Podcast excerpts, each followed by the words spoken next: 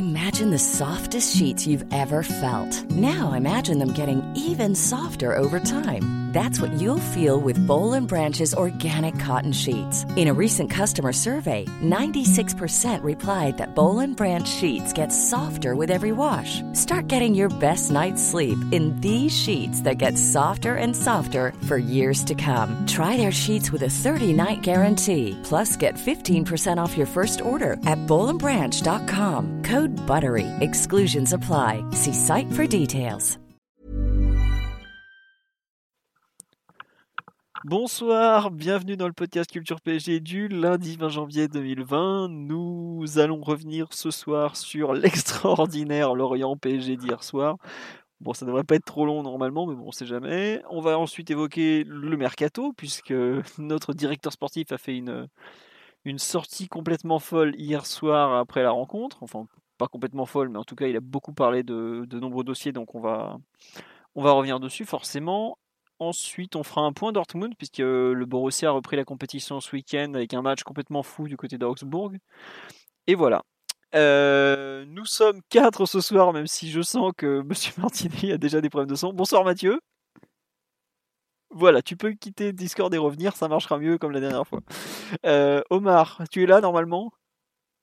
Je suis là, bonsoir Voilà. tout le monde. Omar qui attend sa commande, donc si vous entendez sonner, vous inquiétez pas, c'est normal. J'ai la dalle, les gars.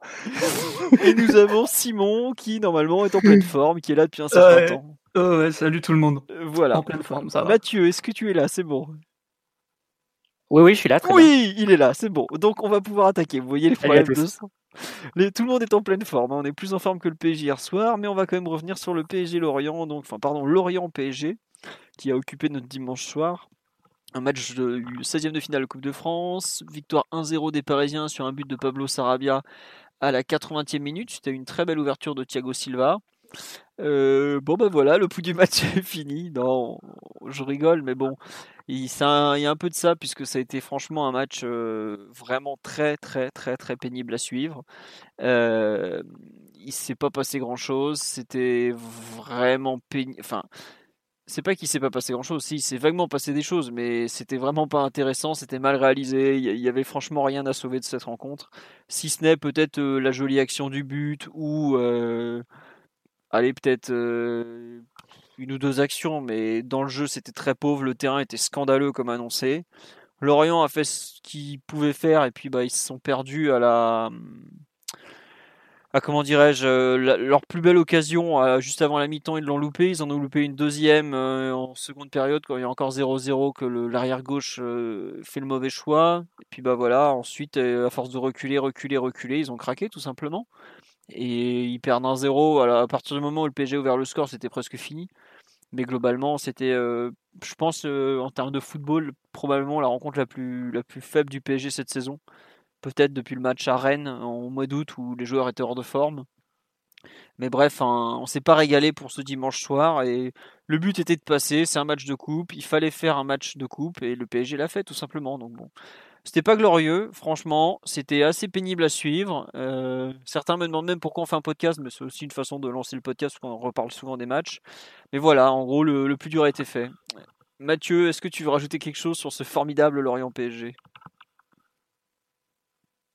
Bon, on ne sait pas où il est parti, mais il n'est pas Je crois qu'Omar a envie de parler de, de sa commande. C'est important.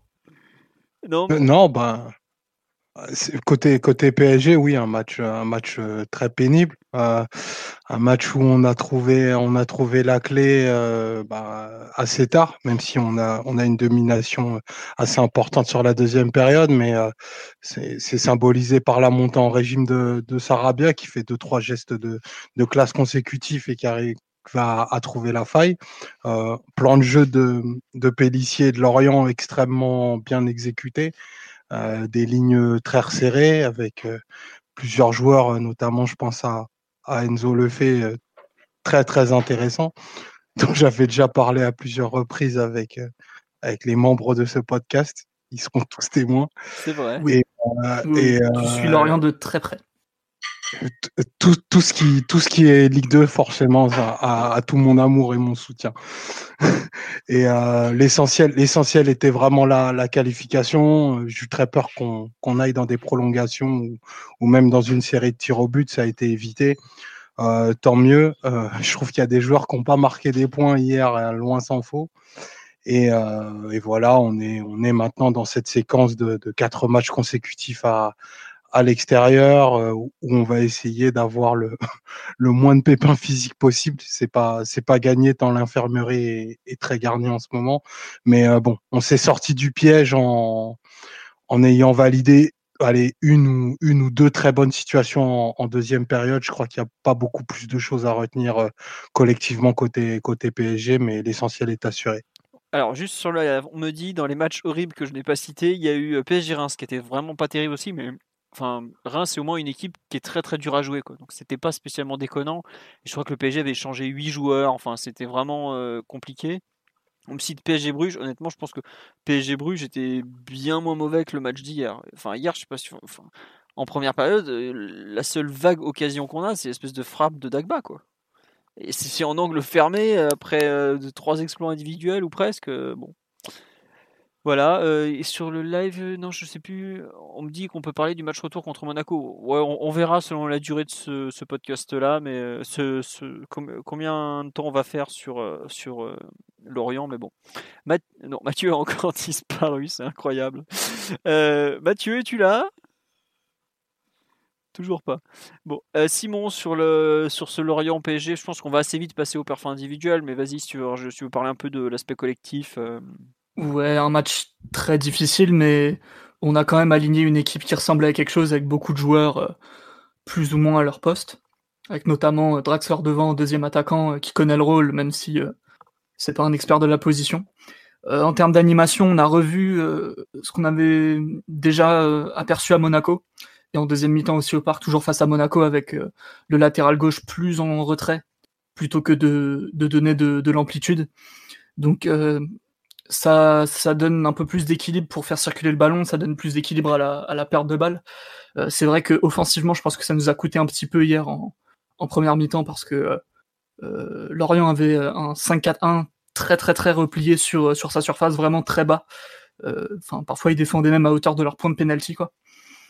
ça a été ajusté en deuxième mi-temps où là on voyait Kurzawa qui, sans être dans un soir incroyable, a pu arpenter un peu le couloir, donner de l'amplitude et, faire des appels en profondeur. Ça a donné quelques situations intéressantes, notamment euh, l'occasion d'Icardi avec toujours euh, Thiago Silva euh, très haut sur le terrain qui, pouvait le trouver avec une diagonale.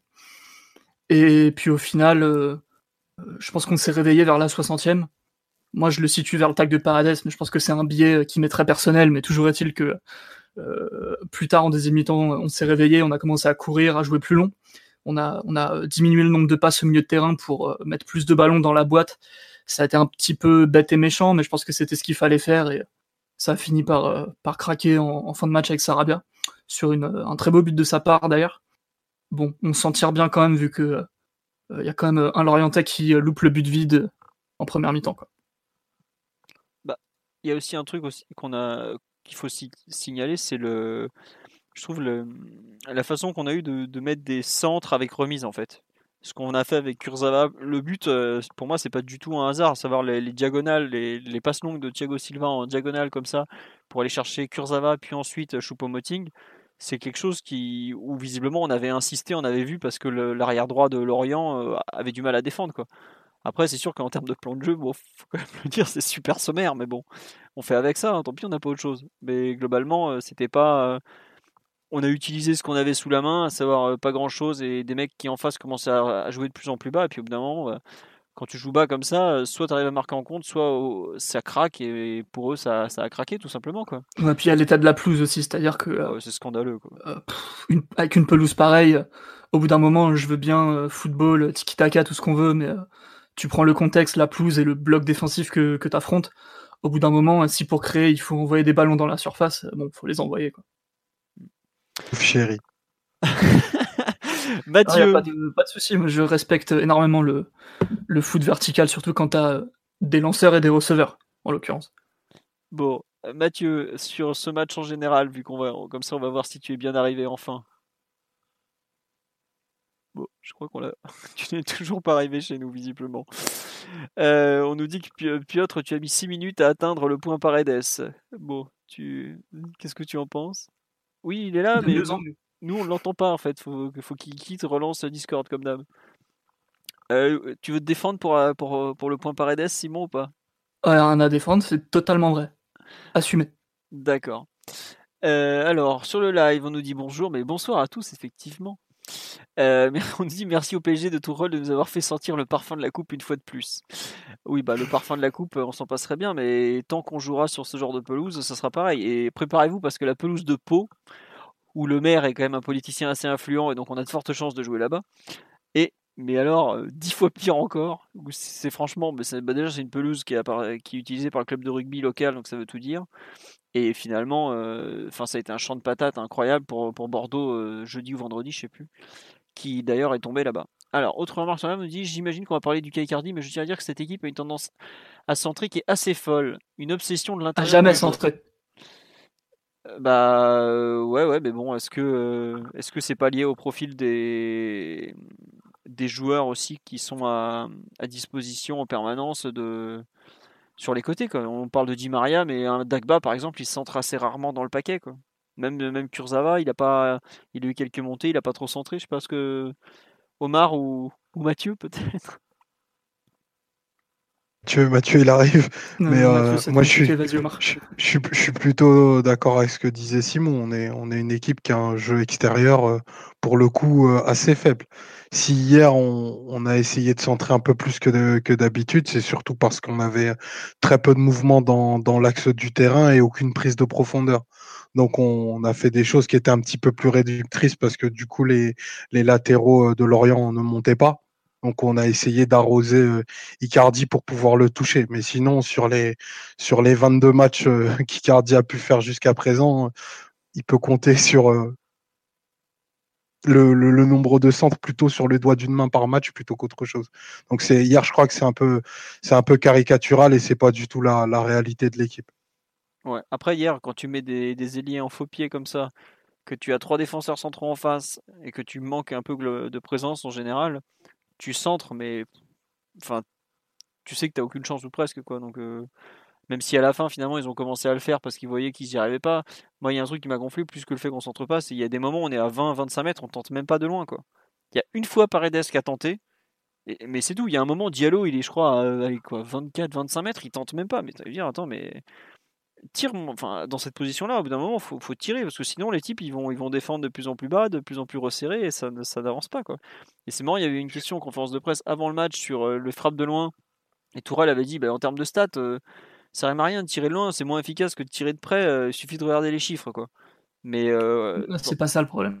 Ouais, voilà, là le problème c'est le problème c'est que s'il n'y a pas de menace, les mecs ils vont jamais sortir sur toi. Exactement. Et il n'y a pas d'espace. Ouais, voilà, et j'avoue que il y a des fois j'ai pas trop compris pourquoi on n'avait pas tiré euh, comme ça de, bah, de 20, 25, même 30 mètres. Quoi. Surtout qu'il y a quand même des mecs. Euh, enfin, Paredes, il a, quand même une bonne frappe, mais c'est pas le seul euh, au PSG. Di Maria vite fait tenter, mais je pense que même nos défenseurs centraux, de temps en temps, vu comme ils s'avançaient très haut, pour, créer au moins un petit décalage, ils peuvent tenter une fois ou deux. Enfin, je sais pas. Même Gay, il s'est tapé dans le ballon. Hein. à tous les échauffements du PSG, je le vois devant la cage et il est avec les tireurs pour, pour s'échauffer. Et il tire plutôt bien. Après, ça, de, pas de super loin, mais de 20-25, il peut. Ouais. Hmm. bah, euh, effectivement, on me rappelle la percée de Kurzawa où il tente de centrer. Alors, c'est tout à son honneur de tenter d'être altruiste, mais il y a un moment, il doit tirer. Surtout que lui, pour le coup, il a une vraie frappe, euh, Kurzawa. C'est plutôt un joueur capable de marquer en plus. Mais euh, on nous dit, vous imaginez si on avait des latéraux qui savaient centrer. Mais je pense que le jeu du PSG aujourd'hui est tellement basé sur le redoublement de passes et des profils très très très techniques en attaque qui veulent avoir le ballon dans les pieds que euh, même si on avait des latéraux qui savent centrer, je suis pas sûr qu'on centrerait beaucoup plus en fait. Je me souviens quand on avait parlé de l'arrivée de Bernat, les Bavarois nous avaient dit ouais ils sentent plutôt bien quoi. Mais ils sentent combien de fois par match aujourd'hui Bernat au PSG Ils sentent très très peu. Et ils sentent pas très bien en plus. Et ils sentent, bah ils, trouvaient qu'ils sentaient mieux qu'à là-bas par exemple. Donc euh, et pourtant ils le, voyaient toutes les semaines, enfin toutes les trois semaines plutôt parce que bon il, est pas souvent là non plus. La dernière fois qu'on a essayé de centrer, c'est pas le le 4-4-2 face euh, face à Toulouse en début de saison où de voir Choupo et Cavani devant et on a pas mal arrosé, surtout en première mi-temps, jusqu'à temps d'avoir le score bien assuré. Mais c'est peut-être le seul match de la saison où on a fait ça. Et on a fait ça parce que l'équipe était hors de forme, que t'avais que ça comme ressource et qu'il fallait bien gagner le match. Euh, sur les frappes de loin, qui, est un thème un peu ce soir, on nous dit face à une défense regroupée comme celle de Lorient, tu frappes à 25 mètres et c'est corner quasi à tous les coups. Sur un malentendu, ça peut passer. Effectivement, récupérer des corners, est-ce que c'est très utile pour le PSG actuellement? Je suis pas sûr. On vous a fait un article là-dessus euh, dimanche en fin d'après-midi, puisqu'il y avait quand même de, quoi écrire. Et on nous dit, c'est vrai que sur les frappes de loin, euh, si on fait passer à deux points sur chaque frappe de loin, eh, on aurait peut-être gagné un peu plus vite. Mais bon, ça c'est. Que, que, que Jacques-Henri Hérault sorte de ce corps tout de suite. Exactement. ce bon Jacques-Henri. Euh, hier, on nous dit sur le Magier, ça ressemblait plus à un match de handball sans agressivité avec le ballon, tir de loin, percussion. Bah, il y a un peu de ça. Et puis, euh, je pense qu'ils avaient, ils avaient aussi peut-être un peu peur du contre, d'où ce jeu très, très, très, euh, bah, sans, sans, prise de risque, quoi. Après, au jeu sur là, on nous dit ça démontre aussi le manque de caractère de la grande partie de l'effectif faut peut-être pas pousser non plus parce que il y a plein d'équipes qui tirent pas de loin et qui pour le coup ont un sacré caractère. Euh, le Barça de Guardiola, je suis pas sûr qu'ils aient fait euh, trois frappes de, plus de 25 mètres en, pendant des années. Pourtant, ça a été une des équipes les plus régnantes en Europe. Donc, euh, faut pas, c'est pas, c'est pas, c'est plus une habitude aussi et des caractéristiques qu'autre chose. Faut pas non plus y voir trop de, trop de choses. Mathieu, est-ce que tu nous entends, mon cher? Moi, je vous entends très bien. Il est là. Il est oh, yeah, yeah, oui, oui. L'enfant prodige du podcast est là enfin. Est-ce que tu as quelque chose à ajouter sur le match en général ou est-ce que tu veux qu'on passe direct aux performances individuelles? Parce que bon, un quart d'heure à dire que c'était un match pourri. Euh. Je te cache pas que la, panne technique m'a un peu sauvé parce que j'avais pas vraiment de commentaires à faire sur le match. Donc... Euh. Bon, il n'y a pas de souci. Euh, on peut passer aux performances individuelles. On va passer de suite aux performances individuelles. J'ai monté le son, vous me direz si ça suffit. Donc, il y a qui de quel joueur est-ce que tu souhaites parler sur la rencontre d'hier? Ou pas d'ailleurs C'est vrai que c'est aussi difficile. Bon, déjà, c'est difficile de, sortir des joueurs parce que pour beaucoup, c'était des remplaçants et on sait que c'est jamais un contexte euh, idéal pour se mettre en valeur quand l'équipe tourne beaucoup et, que tu te retrouves à jouer un match de coupe à l'extérieur le dimanche soir euh, sur un terrain pas facile comme ça a été dit. Moi, je veux, je veux quand même insister sur un joueur qui, euh, risque d'avoir un rôle important sur la suite de la saison. bah, en fait, là, le, le, pauvre monsieur Martinelli vient de se faire couper les ailes. C'est total. On prend les paris. Moi, je pense qu'il allait, il allait dire Sarabia. Me saluer. Ah, oui, Mathieu, oui, on t'a récupéré. Ah non, pardon, ok. Euh, au moment où t'allais dire le nom du type, tu t'es fait couper en fait. non, non, en fait, je me suis pas fait couper, j'ai compris. D'accord. Non, non, c'est. Euh, en fait, je voulais dire Sarabia. Oui. C'est pas tant, euh, pas tant sur, le, sur son niveau de jeu qui est assez fluctuant, assez irrégulier. Et, on sait qu'il peut disparaître des matchs. On l'a vu sur, euh, sur bah, pas mal de rencontres et notamment hier aussi. C'est surtout sa capacité à être décisif sur, euh, sur assez peu de ballons et à, et à, concrétiser en fait son, son, temps de jeu en efficacité devant le but. Et je pense que ça peut être un, aspect très important de la deuxième partie de saison. On sait qu'on a besoin de remplaçants qui ont, qui ont ces caractéristiques-là. Souvent, les équipes qui vont, euh, qui vont loin en Europe ont ce type de remplaçants-là. Donc, de ce point de vue, je trouve que c'est assez intéressant ce qu'il fait depuis, depuis quelques matchs. Euh, globalement, il a perdu sa place dans le 11 depuis, euh, depuis le retour de, Neymar et ou Mbappé en octobre-novembre. Depuis, il est plus souvent remplaçant, mais globalement, à chaque fois qu'il rentre, il arrive quand même à, apporter au niveau du score. Et tel que c'est parti, il va peut-être finir la saison avec euh, plus de 10 buts et plus de 10 passes. Donc c'est quand même des, des totaux qui sont importants pour, pour son temps de jeu. Juste, je me permets d'ajouter, les 10 buts, enfin, c'est pratiquement fait. Il en est déjà à 8, on est le 20 janvier. quoi. Aujourd'hui, on a beaucoup dit du bien de Di Maria dans la première partie de saison.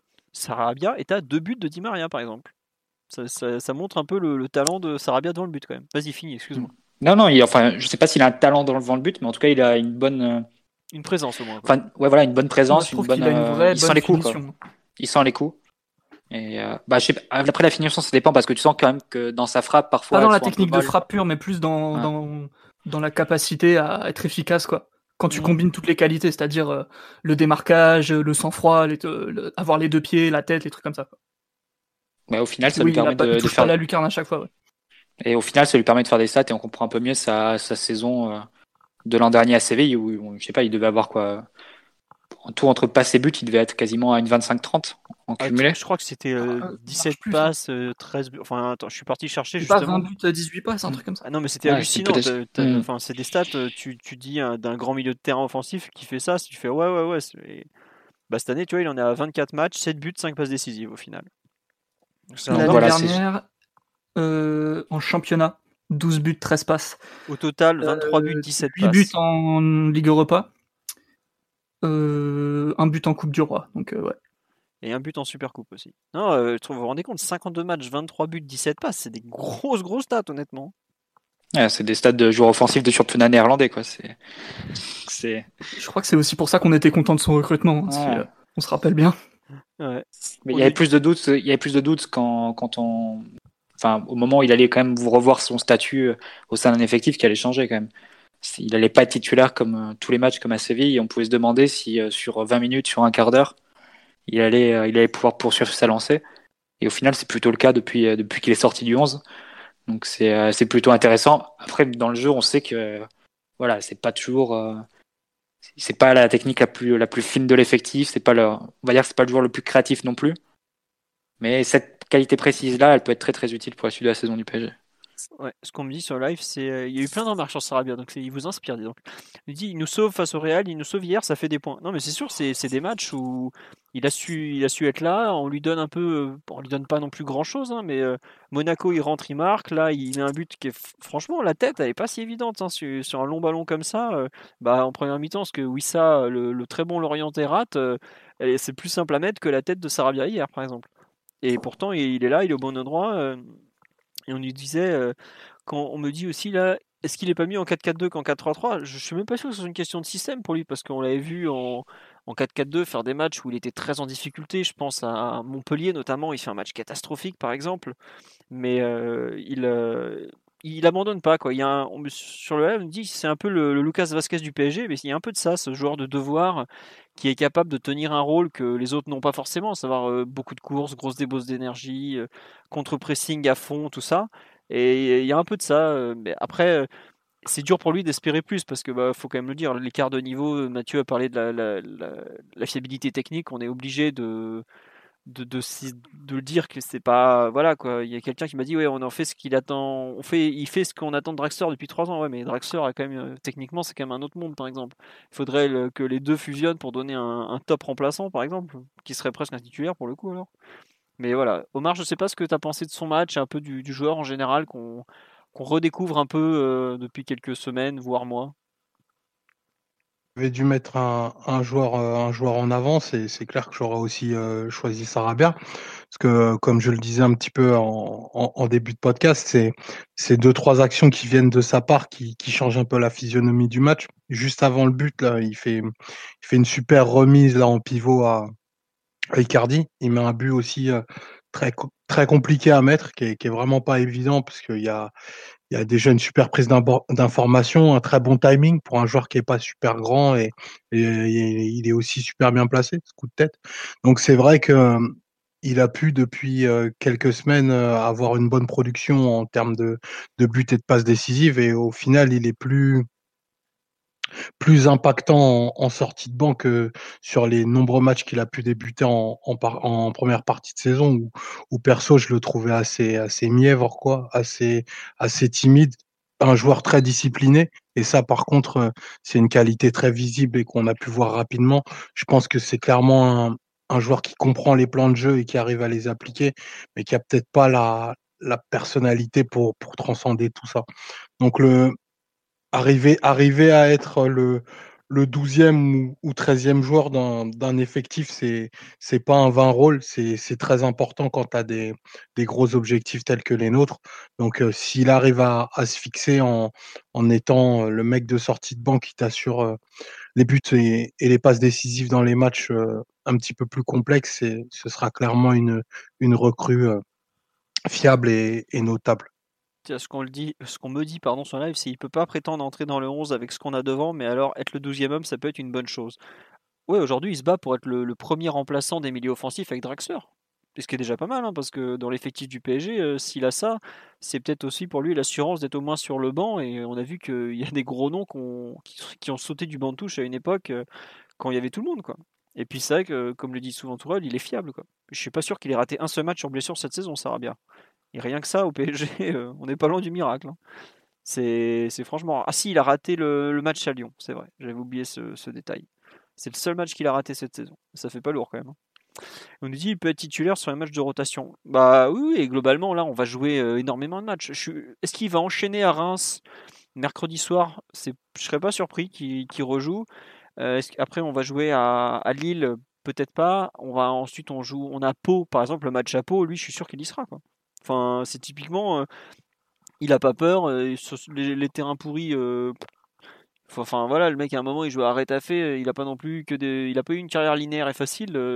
ça lui fait pas peur de, un peu entre guillemets de retourner un peu à la base du foot. Donc voilà, il est là pour ça aussi.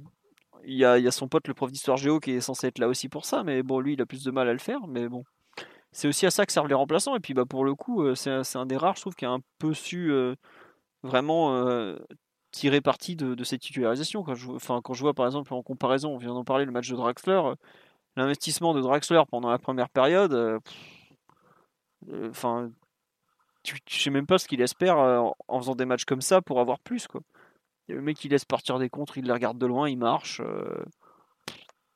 Bah, voilà c'est terrible à ce niveau-là. C'est on est en janvier et même si Leonardo le dit après le match, ouais, on peut compter sur lui, on le revoit et tout. C'est honnêtement, euh, je trouve que autant Sarabia a su adopter le vraiment l'état d'esprit euh, match de coupe, euh, ça va être dur tout ça en ayant du déchet. Autant certains n'avaient visiblement pas compris en fait comment ça se gagne un match de Coupe de France quoi. Et je crois que c'est le dans le journal Le Parisien ce matin qu'ils écrivaient ouais quand il n'y a pas les leaders la plupart montrent qu'ils sont même pas des qui sont pas qui peuvent pas être plus que des que des lieutenants ou même des mauvais lieutenants mais j'aime pas juger comme ça sur une rencontre mais il y a un certain temps il leur dire mais si t'es pas là pour un match de Coupe de France oh là là enfin qu'est-ce que tu vas espérer quoi? Euh, C'est un discours que je tenais après Dijon perso où tu te dis que c'est des matchs pour les remplaçants et une fois que les remplaçants sont sur le terrain t'aperçois que il n'y a pas de leader, il y a peu d'initiatives sur le terrain. Ouais, c'est ça, et je trouve ça, en fait, c'est triste un peu parce que ça veut dire que pour les matchs de coupe, il y a forcément des moments où tu vas devoir euh, utiliser des joueurs que, bah, que tu espérais reposer. Quoi. Hier, euh, c'est Di Maria qui se retrouve à jouer 80 minutes encore. Alors, bon, après, il sort à tous les matchs avant la fin, mais bon, euh, c'est comme ça, quoi. On dit pourquoi on le vend pas? Mais Parce que pour vendre un joueur de cette. C'est quand même un joueur qui a une certaine valeur marchande, il faut des offres. Et puis lui, il ira pas nulle part. Il est, il est très difficile. Quand Berlin s'est pointé, il leur a dit vous êtes gentil, mais 12ème de Bundesliga, vous, pouvez jouer sans moi. Euh, autant la ville me plaît, autant le projet, vous, allez dégager, quoi. Donc voilà. Non, mais bref, euh, je sais pas ce que vous avez pensé du match de Draxler, Omar ou Mathieu. Moi, j'avoue que l'attitude de la première mi-temps m'a vraiment déçu. Bon, ça a été un peu mieux sur la fin, mais bon, en même temps, euh, quand on voit un Stewart euh, sur un, terrain de guerre ouverte, euh, voilà quoi. Je sais pas quoi dire. C'est à peu près sûr à 9 fois sur 10 que quand on voit Draxler au combat sur une pelouse merdique qui fait froid et, et qu'il a pas forcément beaucoup de rythme, tu peux pas en attendre grand chose quoi. En plus, là il pouvait même pas avoir tous ses meilleurs repères sur le terrain vu qu'il n'était même pas à son meilleur poste, bien qu'il sache occuper la position. Donc euh, le côté euh, conduite de balle côté gauche, euh, passement de jambes pied droit et je pousse pied gauche, ça, il peut pas. Et ça a été une partie très pauvre. Il a été invisible sur le terrain. Ouais, on nous dit est-ce qu'il veut rester? Oh, Oui, il a pas l'air décidé à partir. Hein. Et puis il est très bien à Paris Draxler, il est très très bien. Il se voit plus se prolonger dans un rôle comme ça de 12, 13e joueur de l'effectif avec un temps de jeu certain, puisque bah, dès qu'il y a un blessé en gros dans le 11 de départ, où il peut être titulaire ou au moins entrer en jeu. Donc euh, voilà. Mais après, oui, euh, sa situation, euh, s'il se bouge pas un peu plus, risque d'être encore compliqué. Après, moi je trouve que Draxler, il y a aussi un problème de, lecture des matchs. Dès qu'il n'y a pas d'espace, il est, vraiment en difficulté.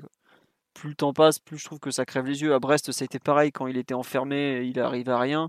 Et quand la fin de rencontre est devenue une rencontre de Bundesliga où ça partait dans tous les sens, il y avait des gros espaces, bah là, d'un coup, il se remet à faire des différences parce que bah, il sait éliminer des joueurs, il se déplace quand même très bien. Il, euh, techniquement, il est très très fort. Et il aime conduire le ballon aussi. Mm. Mathieu, t'en penses quoi de notre ami Drax? Je te suis moi sur le dernier point que tu as soulevé, Philo. Je pense pas que ce soit une histoire.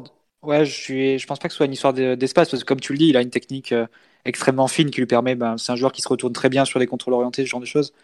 Je pense que c'est un problème d'ambition en fait, d'ambition personnelle. C'est pas un joueur qui met beaucoup de détermination dans ce qu'il fait, et encore plus dans des matchs à, faible enjeu.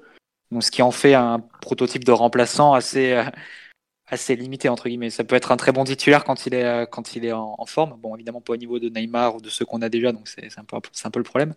Ce qui le pousse à être remplaçant, mais il n'a pas l'état d'esprit du remplaçant qui veut gagner sa place. Et ça, tu sens un peu le, le confort et le le, le manque d'ambition, on va dire, qu'il y a dans dans son ouais, dans son jeu ou dans dans le fait dans la résignation en fait d'avoir accepté son statut et de et au fond de, de, s'y trouver assez assez bien. Oh, je pense que c'est plus ça le, problème de, de Draxler à l'heure actuelle. Ouais, oui, oui, c'est ça, ouais, le, le, remplaçant heureux, quoi. Donc, un peu le, mauvais remplaçant, quoi. je pense que c'est un peu deux profils. Euh, c'est bien de comparer Draxler et Sarabia parce que c'est quand même deux profils totalement différents et on voit bien ce qu'ils peuvent apporter de, de façon différente. C'est Sarabia, il est euh, nettement moins talentueux que Draxler. Ça, ça crève les yeux mais il a plus la mentalité pour entrer en cours de match et pour, euh, et pour jouer les matchs pourris que personne veut jouer. Alors que Draxler, c'est, il a sans doute plus de qualité pour être titulaire que Sarabia, mais sans doute pas la, la même, euh, la même ambition ou la même fin ou la, pour entrer dans, dans ce type de match. C'est un peu le problème parce qu'il n'a pas le niveau non plus pour être titulaire au PSG. Pas forcément dans l'absolu, mais juste parce qu'il y a des joueurs plus forts, des joueurs plus forts que lui devant.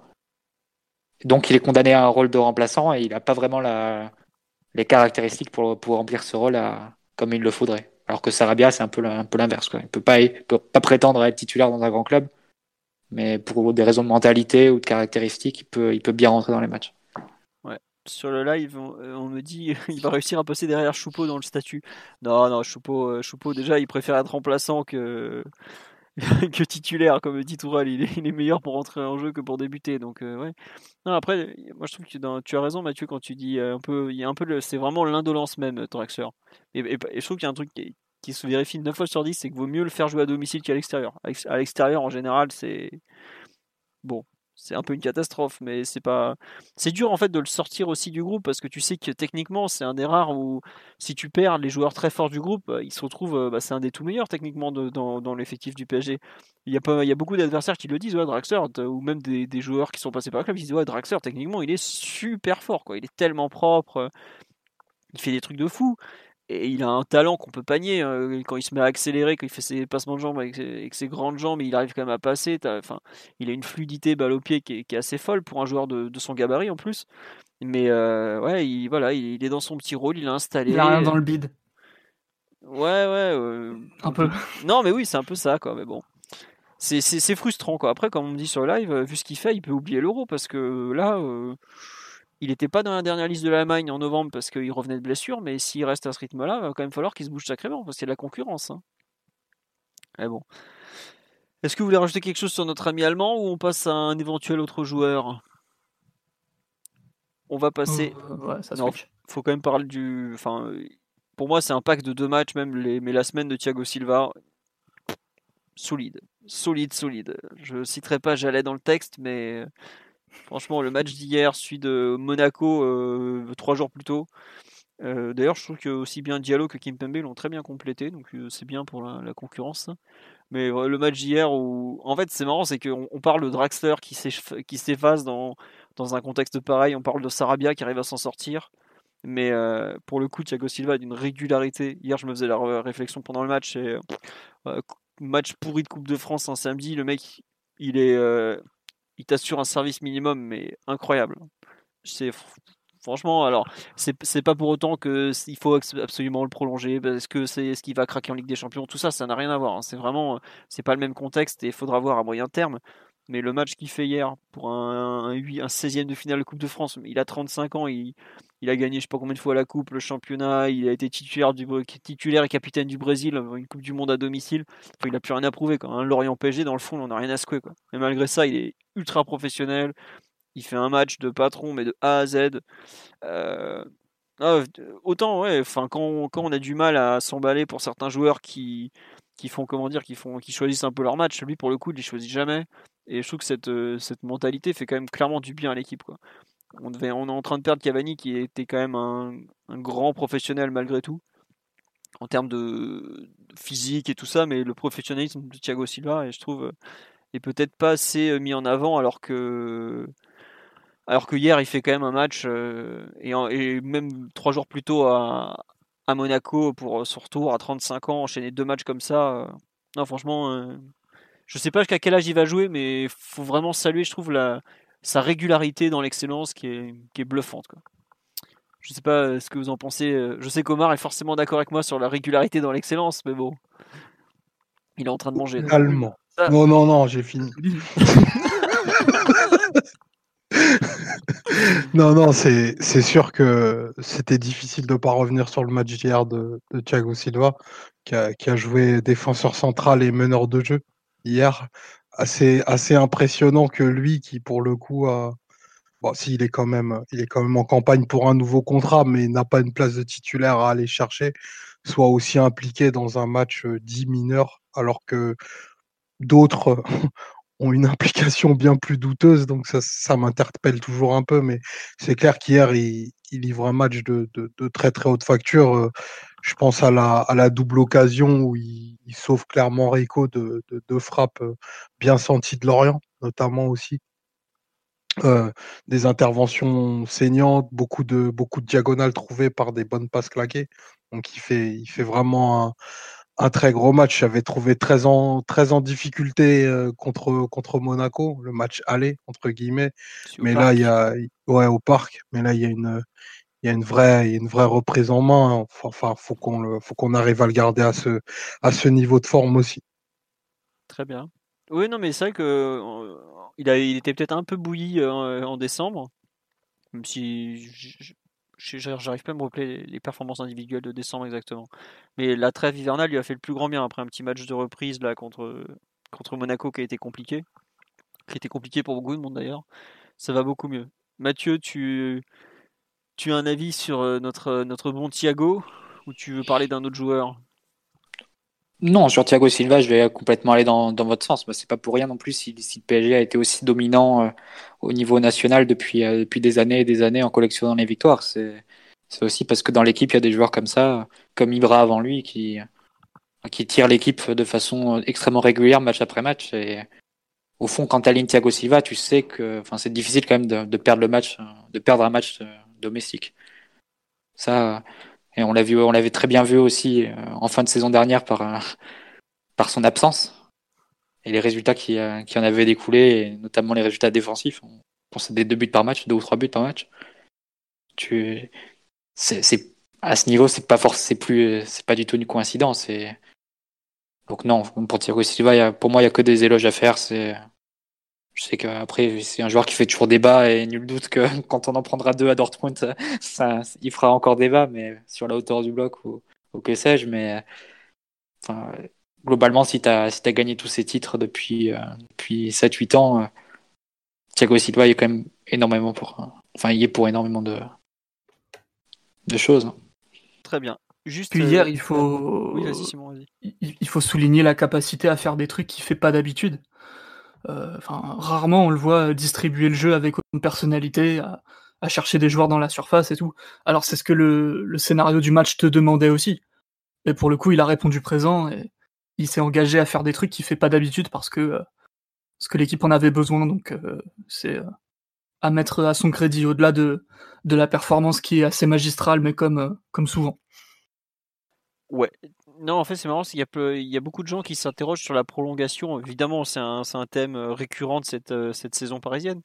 Mais ouais, je trouve que c'est très bien résumé. Euh, malgré tous ses défauts, il va être très très très difficile à remplacer.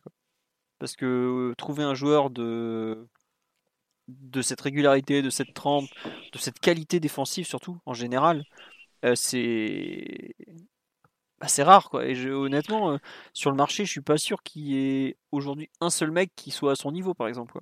Bah bien sûr que non, Philo. Tu peux répondre d'emblée à cette question-là. Je sais que le rêve de certains, ce serait de trouver un joueur qui soit meilleur que Thiago Silva pour les derniers matchs de Ligue des Champions, pour les derniers tours de Ligue des Champions. Mais la plus grande probabilité, c'est que surtout que tu te retrouves avec un joueur qui soit moins fort que Thiago Silva pour 90% des matchs de Ligue 1. Donc, euh, moi, je pense que dans cette affaire, Paris va. J'ai la sensation que, que Thiago Silva ne sera pas prolongé.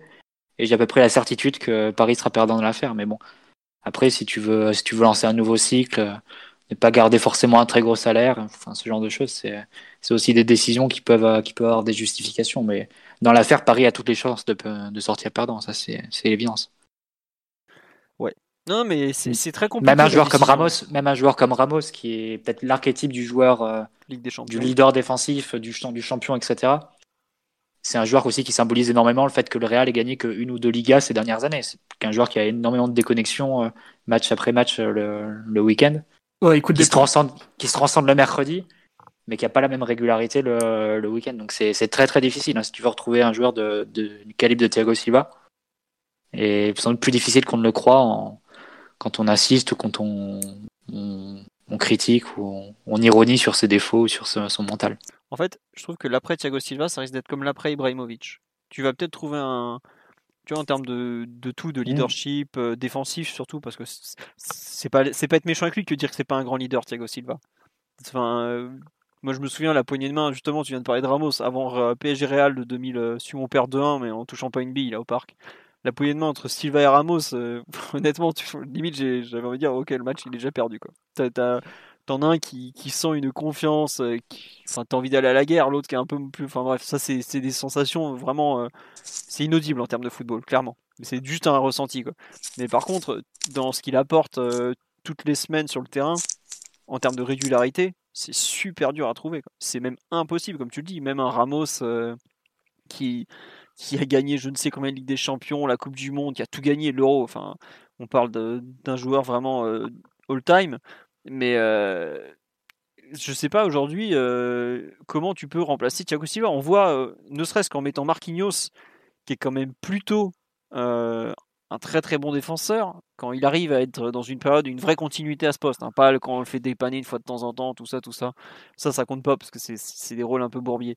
Mais quand on le fait dépanner sur la durée, on voit qu'il est, même lui, qui est probablement le deuxième meilleur de Ligue 1, il est loin encore. Et là, on se rend compte de ce qu'on va devoir remplacer. Mais euh, ça va pas être simple. On me dit, ouais, après Zlatan, on a fait Neymar et Mbappé. Mais l'année après Zlatan, non, exactement, non. on a fait Cavani, on a fait ben Arfa et Ressé, Ben Arfa, Lucas et tout ça. Et à 5, ils n'arrivaient pas à tenir le rôle de l'autre. Donc, euh, c'est pas, c'est vraiment remplacer un grand joueur, c'est très très compliqué. Le PSG a souvent eu ça dans son histoire. Quand il a fallu remplacer Rai, ça a mis des années. Euh, D'ailleurs, on l'a, enfin, il aurait limite fallu. On a remplacé Rai. Bah un peu quand même. Au bout d'un moment, il y a eu un truc, euh, voilà. Bah, aujourd'hui, est-ce qu'on a remplacé Thiago Motta? Même pas vraiment totalement, quoi. Il y a des joueurs qui sont, très très durs à remplacer. Je pense que Thiago Silva sera un des plus durs à remplacer. Enfin, un Bernard Lama, il nous a fallu combien de temps pour, pour le remplacer? Pareil. Enfin, il y a des, il y a comme ça des joueurs, les joueurs les plus marquants de l'histoire d'un club sont forcément très durs à remplacer. Bon, on verra ce que ça va donner, mais j'avoue ne pas être euh, très très certain. On parle beaucoup de Koulibaly, mais euh, enfin, moi, je vois pas Naples toutes les semaines, mais je suis pas sûr que Koulibaly laisse euh, aux Napolitains le même souvenir que Thiago Silva laissera aux supporters du PSG, par exemple. C'est pas du tout le même profil de défenseur. Koulibaly, c'est un joueur beaucoup plus de, de, de, marquage, de duel. Thiago Silva est plus en, donc du coup plus propice aussi à plus enclin à faire des erreurs et, et pour le coup cette année c'est un peu le cas. Faut pas oublier, enfin c'est un élément qui a été qui a été relevé par Allegri dans une interview euh, récente à, en Italie, mais Koulibaly jouait avec Albiol au Napoli. Et sa, très bonne période ou son, meilleur moment au Napoli, c'était aussi avec un joueur comme ça pour stabiliser, un joueur plus de lecture, de d'expérience, euh, qui pouvait le couvrir quand il allait, euh, quand il sortait loin de, sa zone et, qu'il allait manger l'adversaire euh, au duel. Bon, est-ce que comme ça tu, tu ferais une charnière Koulibaly-Marquinhos Est-ce que tu penses pas que ce serait un peu trop, je sais pas, assez réfléchi comme charnière, pas assez de, de recul ou d'anticipation, ce genre de choses.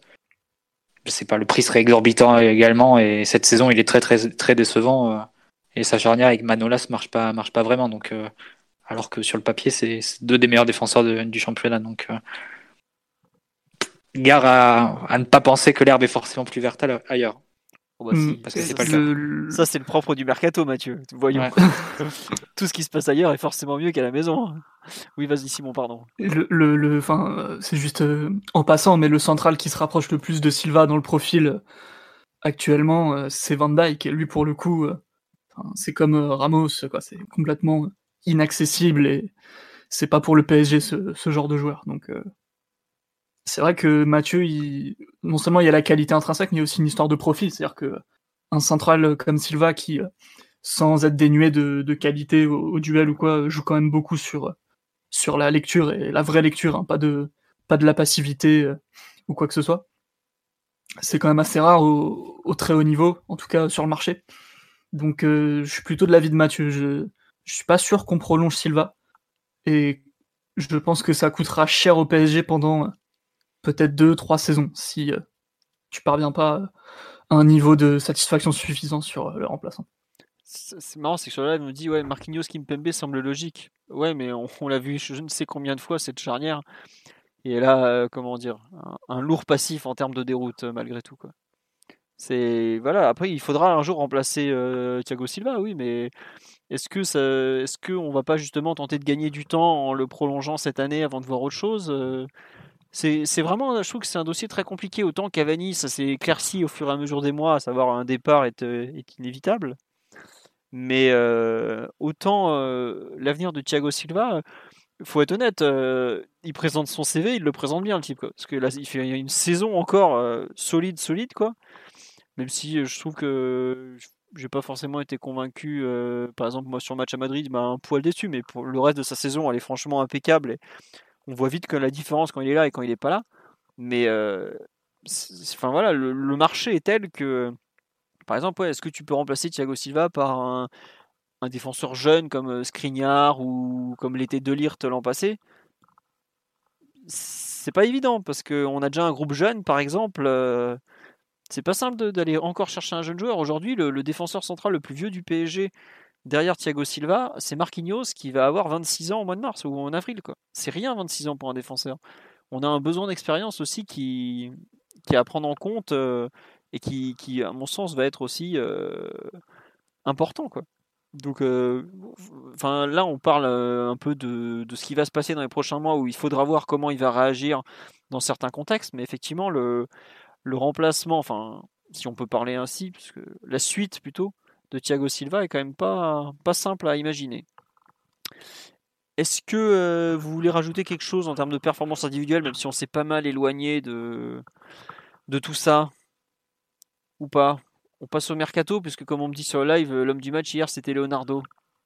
Peut-être un petit mot sur Gay qui. Ah vas-y, oui. Il y a une personne que j'enterre pas du tout ou quoi que ce soit, mais je trouve que sa forme physique m'inquiète personnellement. Après ça, il y a des explications. Il y a, eu sa blessure alors que c'était un joueur vraiment, euh, comment dire, euh, imperméable aux blessures, euh, quelles qu'elles soient. Et bon, là, c'était sa première blessure musculaire depuis longtemps. On peut imaginer qu'il y a un petit temps pour, revenir en forme, ce qui peut, ce qui peut s'entendre. Le fait que ce soit la période aussi avec l'hiver qui, forcément, met les organismes à, plus rude épreuve, ou bien son âge, vu que c'est un joueur qui, qui a 30 ans passé. Toujours est-il que je trouve qu'on n'a pas du tout la meilleure version du joueur depuis, depuis un moment déjà. Et moi, personnellement, ça, ça me laisse quelques doutes sur sa participation éventuelle comme titulaire pour Dortmund par exemple. Bon après ce sera j'aurai le temps de changer encore 150 fois d'avis d'ici d'ici là vu le calendrier mais personnellement je, trouve ça insuffisant ce qu'il propose depuis euh, depuis plusieurs semaines. Très bien. Euh, Omar ou Mathieu sur le, bon Idrissa Gueye qui est moins bon en ce moment effectivement? Partie très très compliquée pour Gueye hier euh, non pas dans, dans la gestion des, efforts, parce que ça, ça reste et ce sera toujours un des joueurs les plus mobiles de, de l'effectif, mais avec le, avec le ballon, c'était très, très, très, très rudimentaire. Donc, il y a eu énormément de, de pertes de balles euh, très, très évitables, des transmissions plutôt simples qui n'étaient pas, qui pas assurées, pas très réussies. Euh, donc, les, les matchs de, bah, depuis son retour de, de Gay sont assez, euh, sont assez sont assez compliqués et notamment hier c'était vraiment vraiment vraiment vraiment pas bon quoi donc euh, il aura pour lui d'avoir un profil assez assez unique dans, dans l'effectif qui, qui fait pardon qu'il aura toujours beaucoup beaucoup de minutes mais dans, dans la perspective d'un match contre contre Dortmund on se retrouve un peu au point de départ de, de la saison c'est qu'aujourd'hui ben le, le meilleur double pivot après après six mois ça ça reste avec euh, les doutes qui existent, euh, Marquinhos et, et, Verratti. Quoi. Tu, ouais, à ce point-là pour toi? Aujourd'hui, tu, tu, tu, entre guillemets, tu le sors un peu de, du 11 de départ de façon un peu certaine, quoi? Si, euh, si, si Tourelle aligne les, les quatre joueurs offensifs qu'il a l'habitude de mettre et qui, enfin, qui, qui ait pas de changement, je vois pas comment, comment Gay peut avoir une place de titulaire. Je suis À d'accord part- avec à part de le plus trans- Marquinhos À débuter. part de le transformer en arrière droit, euh, sinon je, je vois pas. quoi.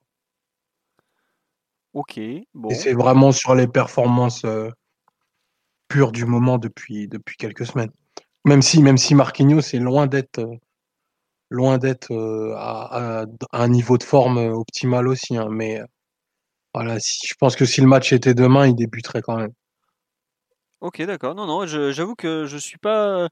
Quand je vois la confiance que lui lui donne Thomas Tuchel dans sa façon de, l'aligner en permanence, je suis peut-être pas aussi. Comment dirais-je aussi tranché que vous en fait. Parce que je trouve qu'il lui donne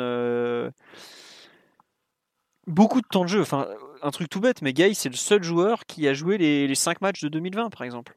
Le seul, seul, seul, quoi. Alors peut-être justement qu'il a trop joué et que, bah, bout d'un moment, ça pose problème, parce que c'est, comme, comme vous dites, c'est un peu un, c'est un peu un souci, quoi.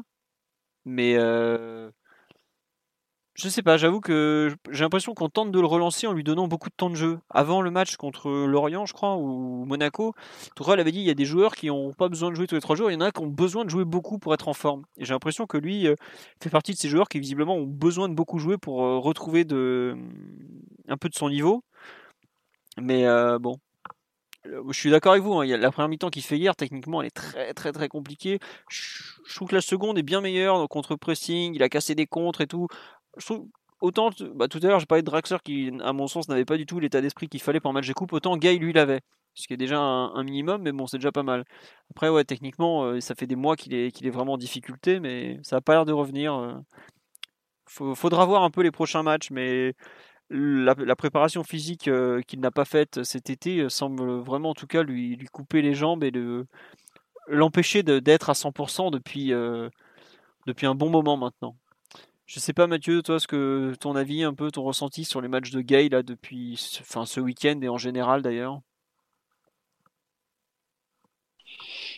Après, c'est difficile. Ouais, tu l'as dit, peut-être qu'il y a, un, élément physique, philo. Si tu veux te projeter aussi par rapport à Dortmund, bah, de toute façon, entre un, entre Gay et Marquinhos et Kimpembe euh, devra aller sur le banc, a priori. Donc, euh, il y aura bien un choix qui devra être fait de, de ce point de vue-là. Donc, euh, après, je sais pas, j'ai quand même du mal à, à trop charger les joueurs sur un match de, de coupe comme ça. Hier, c'est pas forcément des contextes qui sont, euh, qui sont évidents et, pour le coup, quand tu joues face à une équipe qui est tellement regroupée comme, comme Lorient hier, tu sais que c'est pas sur ce genre de match que, que Gay va ressortir. Et quand bien même, euh, il faut aussi garder à l'esprit que peut-être que le niveau qu'il avait montré face au Real, c'était, on va dire, une surperformance. Ah oui, pas oui, forcément le, le- c'est pas le, le Gay normal que tu dois, que tu dois retrouver à tous les matchs. Sinon, parce que tu fais pas, t'arrives pas à 29 ans ou 30 ans comme ça en étant euh, en dehors des radars, si t'as, si t'as le même niveau toutes les semaines, euh, t'as le même niveau toutes les semaines que celui qu'il a montré face au Real. Ça, n'existe pas, ça. inquiétant, enfin pas inquiétant, mais bon, ça va peut-être lui coûter effectivement sa place dans l'ange de départ. Et c'est vrai que on en a déjà parlé, mais bah, Tourelle en a reparlé d'ailleurs ce week-end sur le, le coup de la taille, sur les coups de pied arrêtés. Ça, c'est aussi problématique quand même. Parce que aujourd'hui, tu quand tu alignes Egay et Verratti, et Verratti semble toujours euh, être un joueur euh, qui, qui débute euh, dans le 11 de départ, n'en déplaise à certains, au moins aux yeux de Tourelle, hein, tu, c'est difficile de te trimballer deux tout petits, tout petits, tout petits, tout petits joueurs. Quoi. Et pour le coup, le pauvre Gay, euh, il a beau courir beaucoup, avoir un sacré coffre et s'arracher pour les autres, il, euh, bah, il, il fait 1m74, quoi, tout simplement, et c'est, c'est ennuyeux. Quoi. Donc euh, bon. Bon, messieurs, je pense qu'on a fait le tour sur les joueurs. On entend même Mathieu qui joue avec je ne sais quoi actuellement. On va passer au mercato. Euh, donc nous avons eu hier Leonardo qui nous a enflammé la soirée quand il nous a rafalé tout le monde pendant 10 minutes à peu près.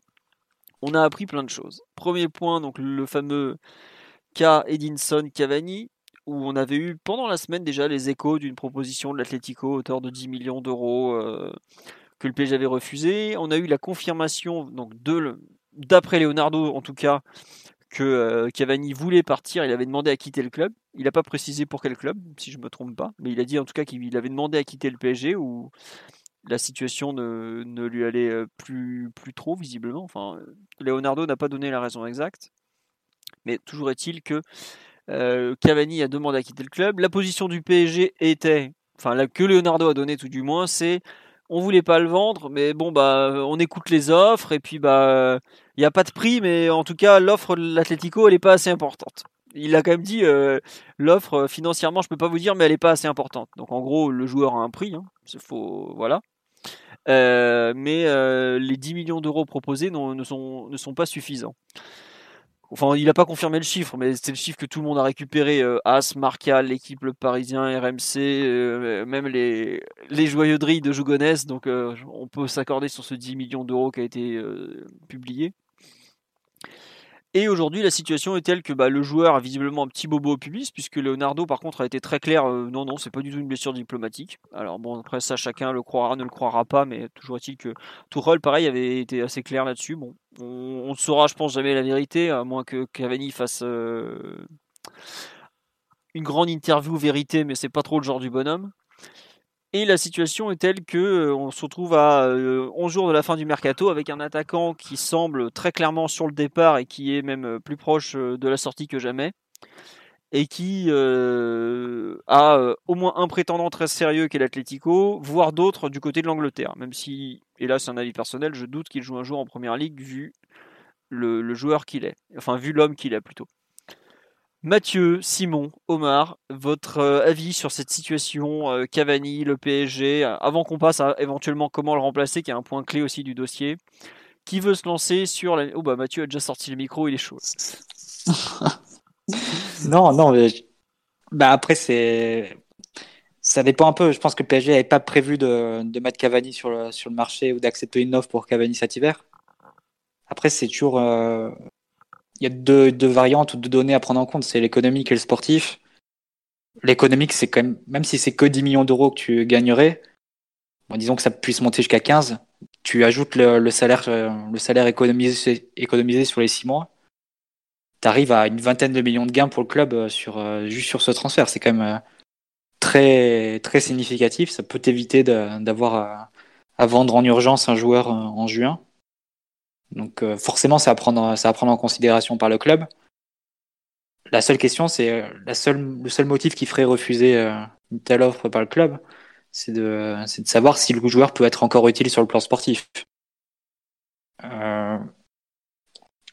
donc, je pense qu'au départ, le PSG comptait sur lui et se disait, ben, en jouant 4-4-2, c'est notre premier remplaçant devant. Si un joueur se blesse, que ce soit Icardi ou Mbappé, on est, mal si on, le, si le vend. Euh, le problème, c'est qu'en le voyant un peu démotivé euh, ou vraiment déterminé à partir au point de, se mettre en retrait et de ne pas vouloir jouer certains matchs, enfin les matchs récents, ça peut euh, à nouveau refaire réfléchir le club et en se disant à quoi bon le garder au final pour un joueur qui, qui a plus vraiment envie d'être là. autant prendre l'argent et tant pis. après, il faut, c'est un peu compliqué. Est-ce que tu penses que, que, Cavani peut vraiment encore apporter sur le plan sportif sur les six derniers mois? Et quand bien même, même s'il pourrait apporter un, apporter un peu, est-ce que tu te places pas de, du point de vue de, l'argument qu'a souvent développé Leonardo en disant de toute façon cette année c'est pas c'est pas l'année pour aller gagner avec des champions, c'est pas l'année pour euh, pour viser euh, pour aller très loin? Euh, c'est l'année pour restructurer, rationaliser un peu l'effectif et, se redonner de la marge. Et auquel cas, bah, tu, prends l'offre, euh, financière qui a été faite et tu acceptes volontiers les, les 10-15 millions de plus-value plus le salaire, le salaire, euh, le salaire économisé. Donc c'est un peu, un peu la réflexion qui doit être menée du point de vue du club. C'est est-ce que ce joueur peut avoir encore une utilité sur la fin de saison? À quel, De quelle importance peut être utilité? Et sinon, il faudra accepter l'offre. Donc après, il y aura aussi la question de son remplacement, de son remplacement mais ça, c'est une chose, enfin, c'est, une question qui arrivera aussi dans un second temps. Il y a très très peu de solutions sur le marché qui sont, qui sont vraiment satisfaisantes. Euh, bon, le, plus probable, c'est que tu te retrouves avec un joueur sur le dos euh, dont tu ne sauras pas quoi faire dans six mois. Donc, c'est, toujours très difficile et très délicat. Mais sur Cavani, je pense que c'est vraiment le, le dilemme, il est là. C'est est-ce que tu euh, acceptes le gain économique au risque qu'il y ait une perte sportive? Et euh, si le PSG finit par accepter l'offre, c'est qu'ils auront jugé que, qu'au fond le jeu en aura valu la chandelle et que Cavani n'aurait pas apporté suffisamment sur le plan sportif pour se permettre de refuser une telle, une telle manne. Ouais, juste une euh, sur le live, on me disait euh, est-ce qu'on a besoin de trouver de l'argent avant le 30 juin? Bah alors, c'est pas compliqué. On a... énormément vendu avant le 30 juin et on a tout acheté après. Donc à partir de là, déjà, le mercato, il n'est pas tout à fait à l'équilibre, contrairement à ce qui a été écrit.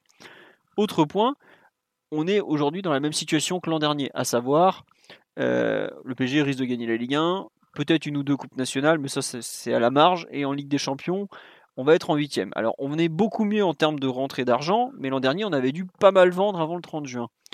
Il y a quand même une chose qui a changé, Philo, c'est qu'on a deux nouveaux contrats. Oui, voilà. Cette année. Oui, oui, mais on ça, a ça, change quand même les choses. Mais disons que si tu te fais éliminer par Dortmund, on n'a plus le contrat QTA. Faut pas l'oublier celui-là. Il rapportait quand même un peu. Mais effectivement, si tu te fais éliminer à Dortmund, tu es exactement dans le même cas que l'an dernier en termes de résultats sportifs. Donc tu sais à peu près combien tu vas récupérer en termes d'argent, puisque le, cycle Ligue des Champions, le cycle droit TV Ligue 1, c'est le même. Donc tous les contrats sont exactement les mêmes cette année par rapport à l'an dernier. Et effectivement, tu risques de devoir vendre un peu, comme tous les ans, pour être à l'équilibre. Mais effectivement, à lui tout seul, est-ce que Cavani te permet pas de rentrer dans tes frais C'est un calcul que tu as besoin de faire. Bien sûr, surtout que la masse salariale a encore beaucoup augmenté hein, cette année. entre les nouveaux joueurs et les prolongations qui ont déjà été faites. Il y a ça. On n'a pas les comptes sous les yeux, mais on peut, penser que le PSG ait besoin du, de, ce type de rentrée d'argent. Après, je pense que Leonardo aurait aimé exfiltrer d'autres joueurs dans l'idéal. Ah bah c'est sûr que euh, en général tu préfères exfiltrer genre un Drexler euh, voilà. où t'es en, en, fin de contrat dans un an euh, qui, a, qui, est, qui est gentil mais bon voilà on vient d'en parler tu, as d'autres joueurs effectivement exfiltrés avant qui ont des salaires qui, entre guillemets sont, peut-être euh, moins mérités. Mais comme tu dis, euh, le pauvre Cavani, comme on dit sur le live, c'est physiquement il n'y est pas du tout, et même dans les matchs il n'y est pas du tout quoi. Combien de bons matchs il a fait ces derniers mois, c'est compliqué. Après, euh, il y a aussi le, fait est-ce que tu veux te retrouver en Ligue des Champions On joue PSG Montpellier le 1er février, donc au lendemain du mercato. Si Cavani part, que tu l'as pas très très bien remplacé, tu perds Icardi, ton 4-4-2 il est fini déjà. C'est-à-dire que tu es au lendemain du mercato, tu n'as plus de système de jeu. Ton système de jeu dans lequel tu as fait euh, tes meilleurs mois de la saison, il n'existe plus.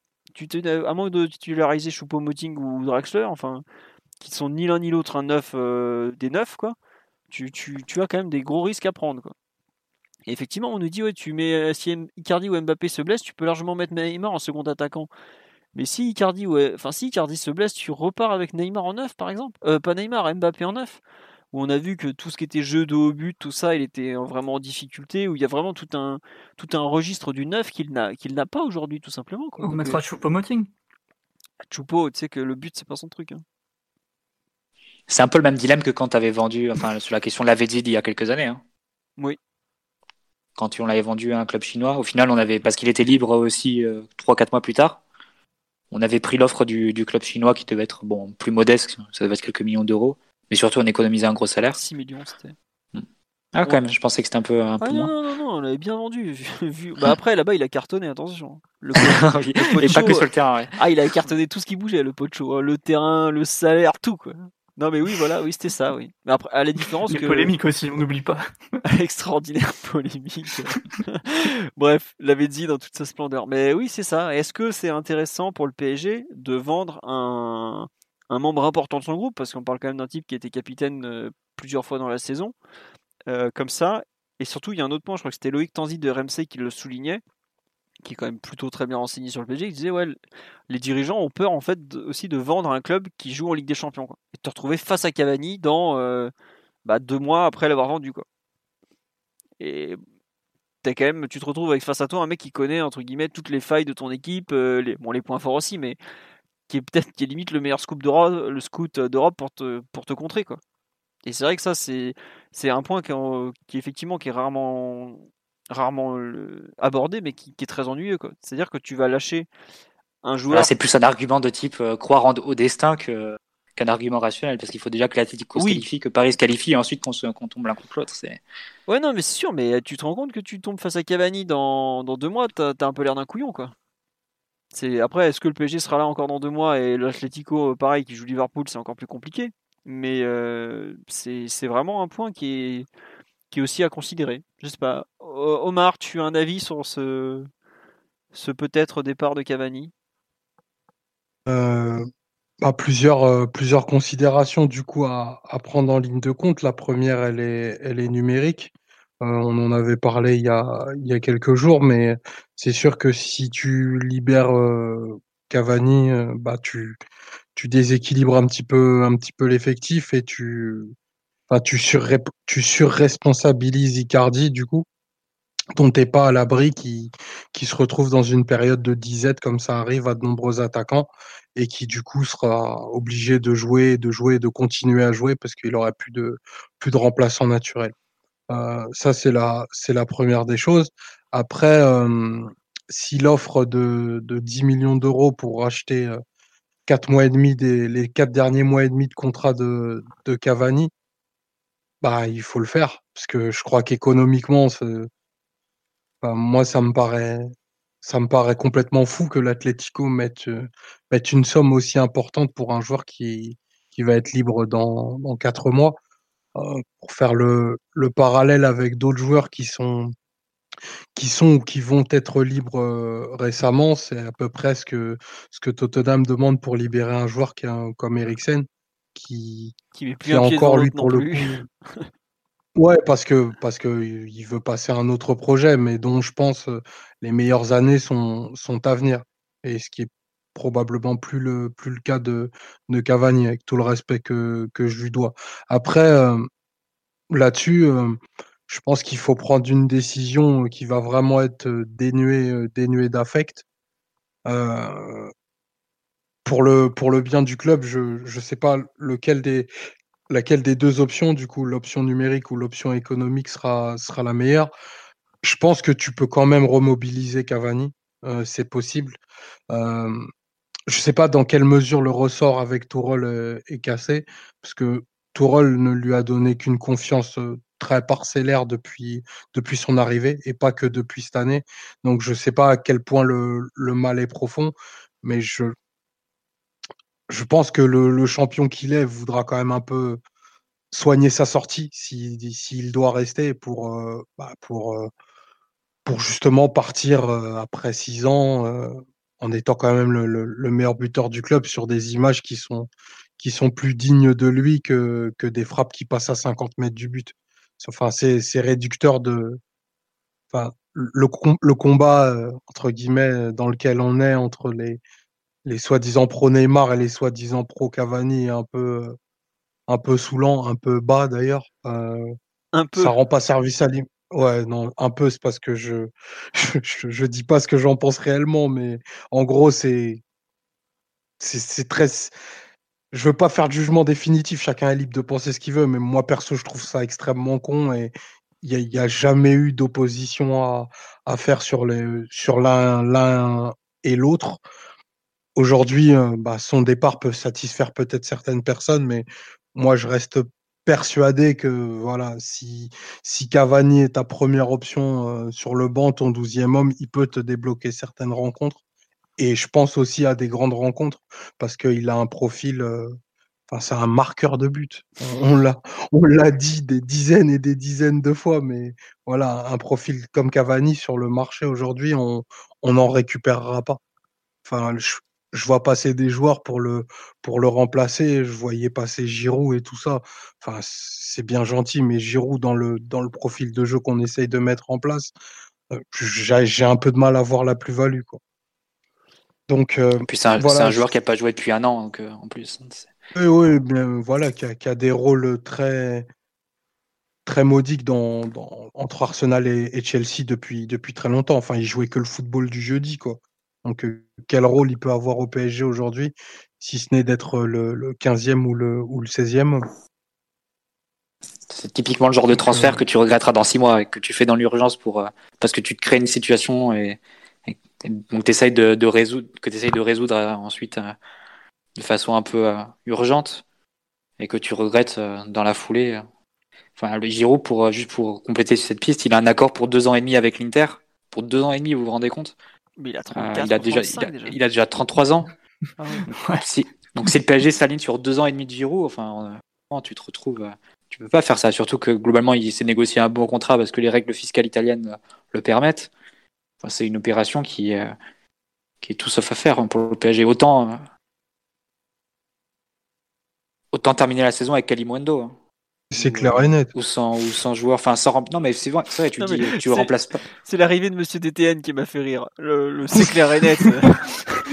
Non, non, mais je, je l'ai- je l'ai- je l'ai pensé tellement fort que, que Mathieu m'a entendu, mais très honnêtement, je préfère qu'on donne six, six mois à, à un joueur à peine professionnel que de, que de signer Giroud ou d'aller chercher, euh, je sais pas, même, même Louis Muriel, même qui tu veux.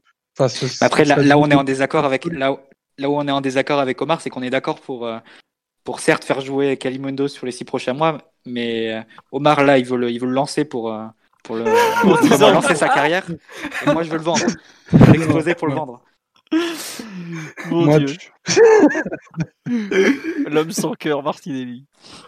Non, mais oui, euh, je vois ce que vous voulez dire. C'est. enfin, froid comme un en gros, ce que vous- enfin, si je comprends bien votre position, c'est pourquoi pas vendre Cavani, puisque bah, peut-être le club en a besoin financièrement, et si ça peut nous éviter de vendre des joueurs dont on aura pour le coup plus besoin à l'avenir à moyen terme, c'est finalement ça peut être une bonne chose. Mais par contre, évitons de faire n'importe quoi avec le remplaçant, quoi. Voilà. Qu'on se trimballe pas deux ans de contrat d'un mec, quoi. Si tu arrives à faire un prêt ou ce genre de choses, pourquoi pas, mais se, se rajouter un contrat important sur un joueur qui sera trentenaire ou, euh, ou forcément en échec dans un autre club. Enfin, j'ai vu aussi Piontek aussi comme, comme piste, n'importe quoi. C'est, tu Piatek, peux là, pas faire ce genre. ça, c'est- comment Piontek, on, Piontek on, on prononce. D'accord. Ouais, on dit Si comme ça. tu, si tu Ah bah écoutais alors. la, la série A et Pipo Jeunin, tu le saurais. Cet escroc de Piotr qui fait croire qu'il parle le polonais et le norvégien après nous avoir fait euh, Haaland de là, merci quoi. Prononce Hollande, Hollande. Alors qu'il bouffe des pâtes comme n'importe quel étudiant français à la con, merci quoi, Simon, reste à ta place. hein. Dans son hall d'immeuble à Valence. Exactement. Il n'a même pas le code pour accéder aux étages d'ailleurs. merci là, le, le, N- le Anne Lorbonnet au RSA là, merci quoi, allez, c'est bon. hein. bon Mathieu, tu peux finir sur Piontek là. Bah non, mais Piontek, euh, juste euh, Leonardo l'a acheté une trentaine de millions l'an dernier pour 4 ans et demi, donc euh, c'est un joueur qui est pas du tout amorti. Il faudrait au moins 30 millions d'euros pour, pour que le Milan ne perde pas d'a- pas d'argent dessus. Autant dire que c'est inenvisageable. À moins de bricoler un prêt euh, avec une option d'achat euh, conditionnée, enfin ce genre de choses. Mais c'est pas. En plus, un- enfin, juste pour parler du sportif aussi, c'est un genre de joueur extrêmement limité. hein. C'est un- un- vraiment un finisseur, un joueur qui, qui touche assez peu le ballon et qui est là pour, euh, pour la mettre au fond et qui apporte très très peu à l'équipe dans, d'autres situations et qui est aussi en grand manque de confiance depuis, euh, depuis six mois après des bons débuts. Donc, euh, honnêtement, ce genre de choses, c'est, ni fait ni à faire. Si tu décides de faire partir Cavani, soit tu réussis à, à goupiller un prêt, soit, euh, bah, tant pis, tu, tu essaieras de repartir sur autre chose l'été prochain et t'es- t'espères que ça passera en n'ayant pas trop de blessures en Ligue des Champions. Mais donc voilà, après, si l'offre est vraiment irre- irrefusable et que le PSG en a besoin économiquement, hein, autant ne pas, de, ne pas faire de, de, grosses, de grosses erreurs pour, pour essayer de réparer tant bien que mal l'absence de Cavani derrière. Ça n'aurait pas de sens. Sur le live, il y a pas mal de noms qui sortent. On parle de Jovic, mais euh, Rodrigo, Giroud. Mais en fait, tout- déjà, faut voir la disponibilité des joueurs parce que autant euh, Piatek, on se- enfin, Piontek, pardon, on sait qu'il est plus ou moins sur le marché parce que c'est devenu le quatrième choix du Milan AC, qui est pourtant pas une équipe euh, très en forme, quoi. Mais euh, les autres, par exemple, Rodrigo de Valence, c'est un joueur que tu peux pas faire venir pour six mois. Quoi. Valence en a besoin, ils vont pas te prêter leur meilleur joueur pour six mois. Quoi. C'est ça Par contre, lui, c'est un super joueur. Ah lui, c'est un Ah, est joueur. fort. Ah lui, très Ouais, très mais c'est bon. pas, c'est pas un numéro 9, c'est un, c'est un 9,5. Non, c'est c'est Voilà. clair. Mais euh, ouais, enfin, t'as le profil. Après, Giroud, non, il y a une personne qui me demande pourquoi vous parlez de Giroud? Euh, C'est juste que Giroud est un des attaquants de niveau dit international, puisqu'il a quand même, euh, il a quand même gagné une Coupe du Monde en étant titulaire. Faut quand même pas lui retirer ça. Qui est sur le marché tout simplement. Quoi. Donc euh, c'est pour ça qu'on en parle. Après, c'est pas le seul- Enfin, est-ce que le PSG irait chercher un neuf aussi qualitatif que Cavani? Est-ce que ou pas quoi? Enfin, Il n'y a, a pas de marché pour les neufs comme ça en hiver. Il n'y en a pas, c'est pas possible. C'est que ce sont Enfin, des joueurs. Cavani, sont- Cavani sur, les, sur les dix dernières années, c'est, je sais pas, c'est presque 300 buts. Bah, Cavani en carrière c'est 400 buts, c'est pas compliqué. Donc euh, déjà des mecs à 400 buts, euh, en général tu les comptes sur les deux doigts de la main, sur les doigts des deux mains, hein, sur euh, les 400 buts en activité quoi. T'en as très très peu. T'as, t'as- t'as- enfin limite c'est le plus simple c'était de faire signer Ibra avant qu'il retourne au Milan AC quoi.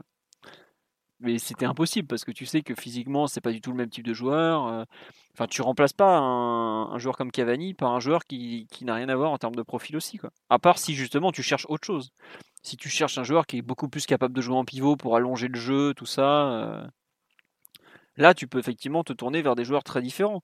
On me parle de Falcao, mais le pauvre il est déjà rincé en Turquie, euh, faut, peut-être le laisser où il est.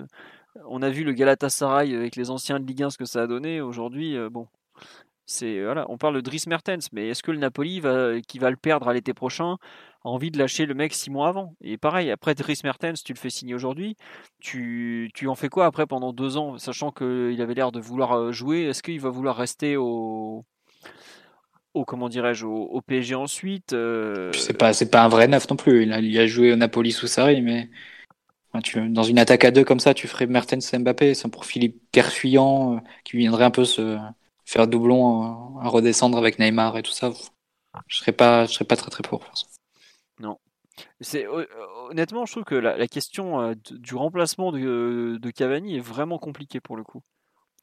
Slimani en prêt, bah, euh, il y avait euh, visiblement Tottenham qui tente de se faire prêter Slimani euh, parce que Kane s'est blessé pour quelques mois. Mais là, pour le coup, c'est un profil complètement différent et qui lui rechignera pas, je pense, à sortir du banc, même si on a vu qu'à Monaco, il aimait pas beaucoup ça non plus. Mais c'est pas pareil d'être remplaçant à Monaco alors qu'il vient de faire 6 mois d'excellent et remplaçant au PSG où tu as quand même deux monstres devant toi. Gabigol aussi, peut-être? Omar a un commentaire sur Gabigol, peut-être, comme piste? Légende, légende du football sud-am.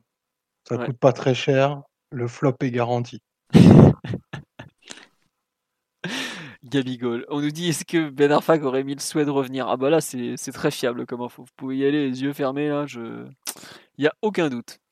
Non mais oui, euh, la question du remplacement, je sais pas Simon, si par exemple toi tu avais euh, une idée de joueur euh, ou t'es vexé?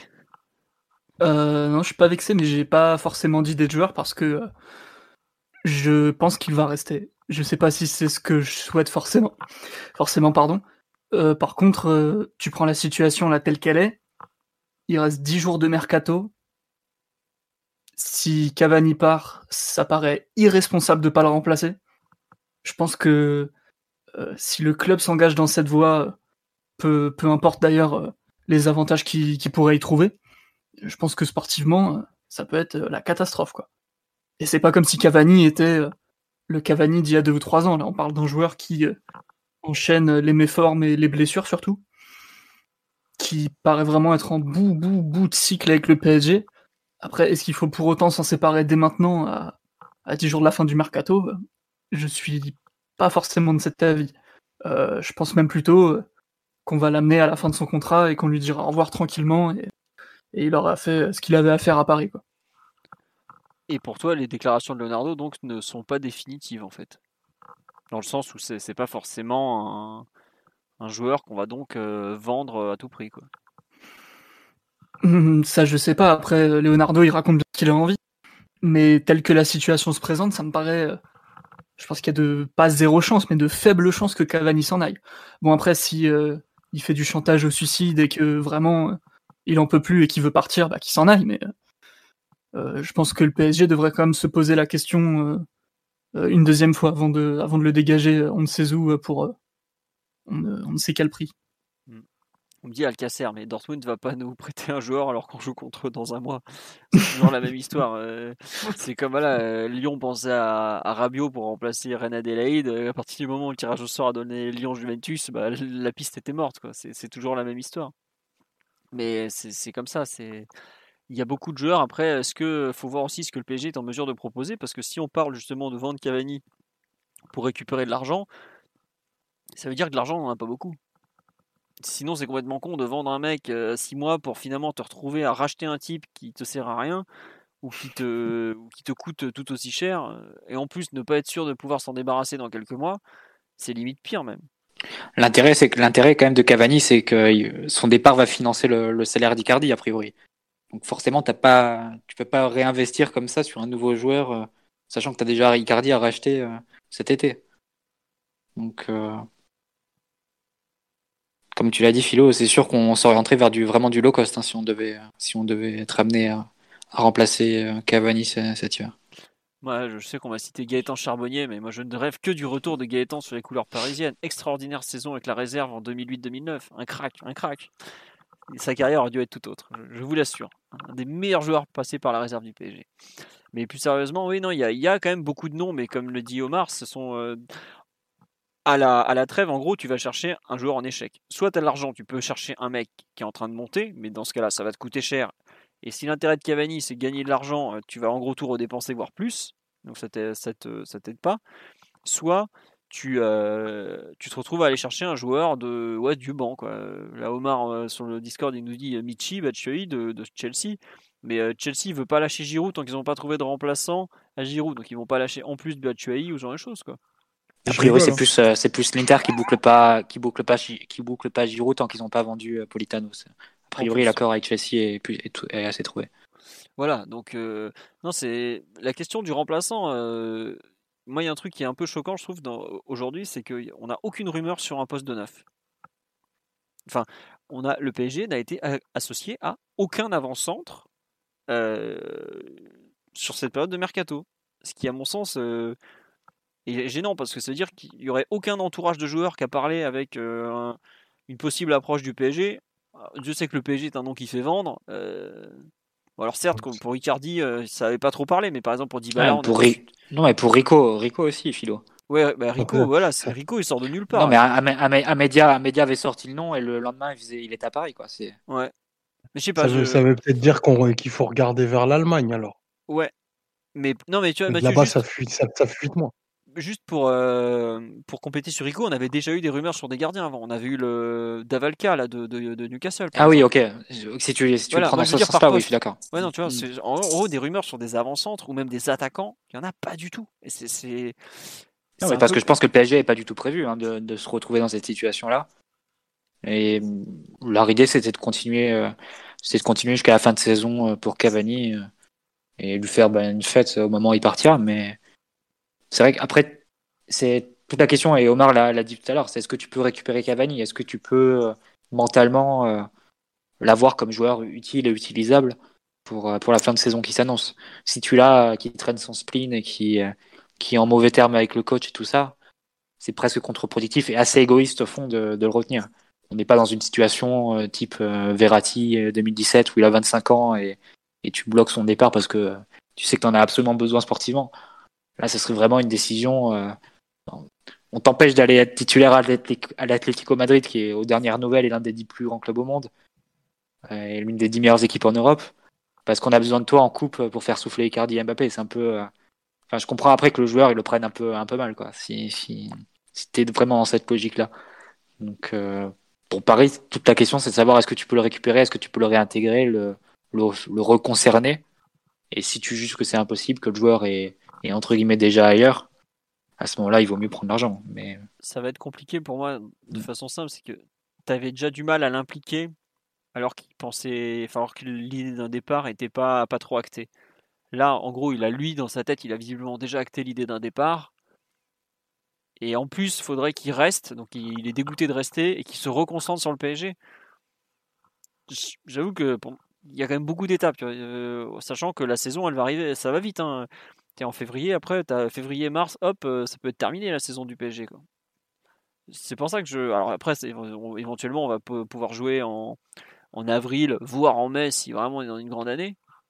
Euh, mais c'est un peu. J'avoue que espérer retrouver Cavani, euh, j'y croyais encore il y a peu. Mais là, le fait que le mec demande à partir, je trouve que c'est vraiment. c'est gênant parce que. Il y a un côté rupture en fait. Et est-ce qu'on va pouvoir le remettre d'aplomb, le reconcerner On voit que physiquement, je pense que je l'ai beaucoup défendu parce que je pense que physiquement, et ça sera un joueur qui va revenir à un très bon niveau à l'avenir, parce qu'il a une hygiène de vie et parce que aujourd'hui, à mon avis, le problème est surtout dans sa tête, qu'il ne retrouve pas le rôle qu'il a pu avoir et qu'il se sent plus très bien à Paris. Et je vois pas comment, euh, enfin, si c'est pour faire des lui faire jouer des bouts de match de Coupe de France où finalement il est tellement pas dedans qu'on est obligé de faire rentrer Icardi, comme ce qui s'était passé à Brest en, Ligue 1 à la, à la mi-octobre. Euh, c'est pas c'est pas comment dire est-ce que c'est une bonne idée?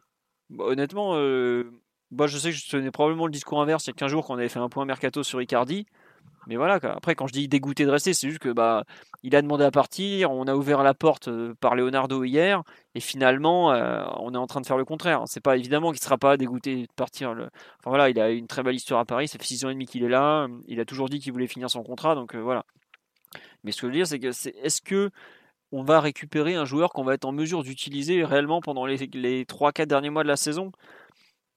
Il y a deux semaines, j'aurais dit oui, aujourd'hui, j'en suis beaucoup, beaucoup moins con- convaincu. Quoi. Après, est-ce qu'il faut croire absolument Leonardo quand il dit que euh, Cavani veut partir ou est-ce que c'est pas aussi une façon de le mettre en vente euh, et de le pousser justement au départ? Ça, c'est. Moi, j'avoue que la, façon dont les choses ont été présentées hier, je trouvais que ça faisait vraiment. Euh, bon, bah allez, faut le prendre et il faut envoyer un gros chèque maintenant à l'Atletico. Donc je suis pas, je sais pas exactement la situation. En fait, il faudrait vraiment savoir exactement où en est le joueur dans sa tête, dans son corps aussi. C'est quand même un point important, c'est que il n'a pas enchaîné trois titularisations depuis, je pense, août. Et à quel point il, il, se sent, il se sent encore concerné par la, la saison du PSG, quoi, tout simplement. Après, voilà, on nous dit que, ouais, ce qu'on dit sur live, Léo a fait la même avec Neymar cet été. Oui, il y a un peu de ça, oui, effectivement, mais est-ce que combien de temps bah Après, Neymar avait su revenir tout de suite et être performant d'entrée, mais on l'avait retrouvé, euh, il a quand même fallu plusieurs semaines pour retrouver une forme physique un peu plus convenable. Après le physique, euh, Cavani c'est encore une autre histoire, parce qu'il y a des blessures musculaires et tout. Je ne sais pas ce que, vous en pensez, euh, messieurs, là, pour conclure un peu sur Cavani, de, cette étape psychologique. Vous n'êtes pas inquiet visiblement, vous? Non, si, il y a, forcément des, des inquiétudes. Moi, je, trouve que sa déception de par son, statut est forcément légitime je pense que pour les, pour les, grands, les grands joueurs d'autant plus, ils aiment bien que, que l'histoire soit belle. Et je pense qu'il aurait voulu quitter le club en étant, en étant sur le terrain, en étant plus performant et en n'étant pas le, le 13 ou 14e joueur de, de, de l'effectif avec un rôle euh, très, très mineur sur, euh, sur les performances du groupe. Donc euh, qu'il y ait de la, de la tristesse chez lui et que ça rejaillisse sur, sur ses performances, c'est assez, euh, c'est assez légitime. Et, et, pareillement pour le, pour le fait qu'il veuille, euh, qu'il veuille s'en aller. J'y vois pas un, un, manque de respect du, du PSG. Euh, au contraire, c'est un joueur qui a donné tout ce qu'il avait à donner et qui est en bout de course. Donc, qui se remobilise sur un, sur un challenge et sur un aussi beau club que, que l'Atlético, c'est quelque chose qui est tout à fait, tout à fait compréhensible. Après, euh, vraiment, ça, on en parlait tout à l'heure, mais pour le reconnecter avec, euh, avec le groupe, il faut voir l'ampleur des, des, dégâts, entre guillemets, entre lui et le staff et entre lui et Tourol notamment. Euh, pas de. Enfin, les, les, sensations sont que, à mes yeux, que Tourol n'a jamais eu trop de, trop de considération pour, euh, pour son profil.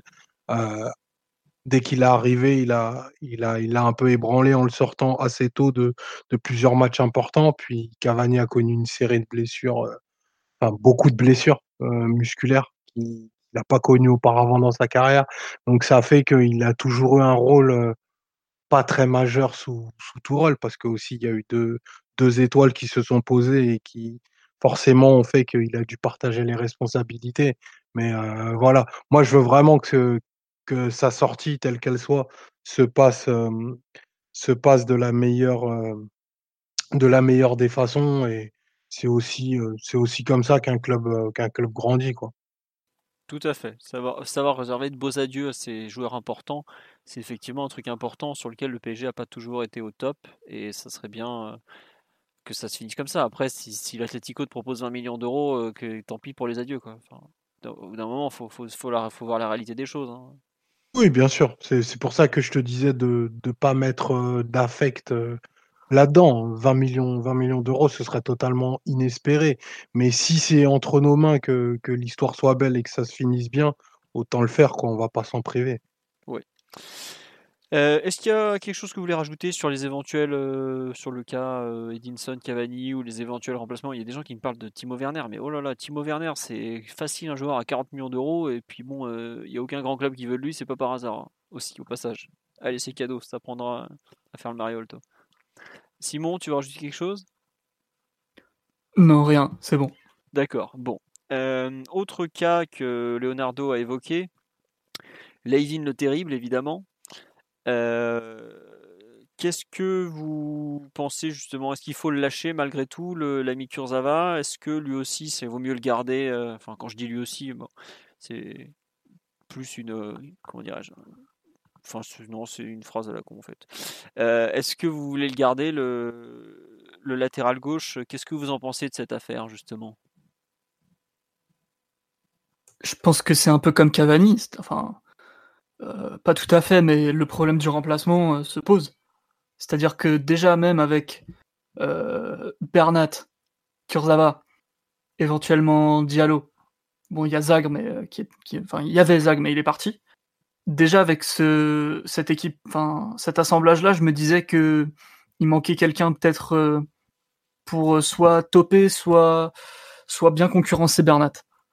Du coup, euh, au-delà de, du fait que Kurzawa mérite une belle sortie comme, comme le signale Mathieu, euh, enfin, s'il part, tu mets qui, quoi?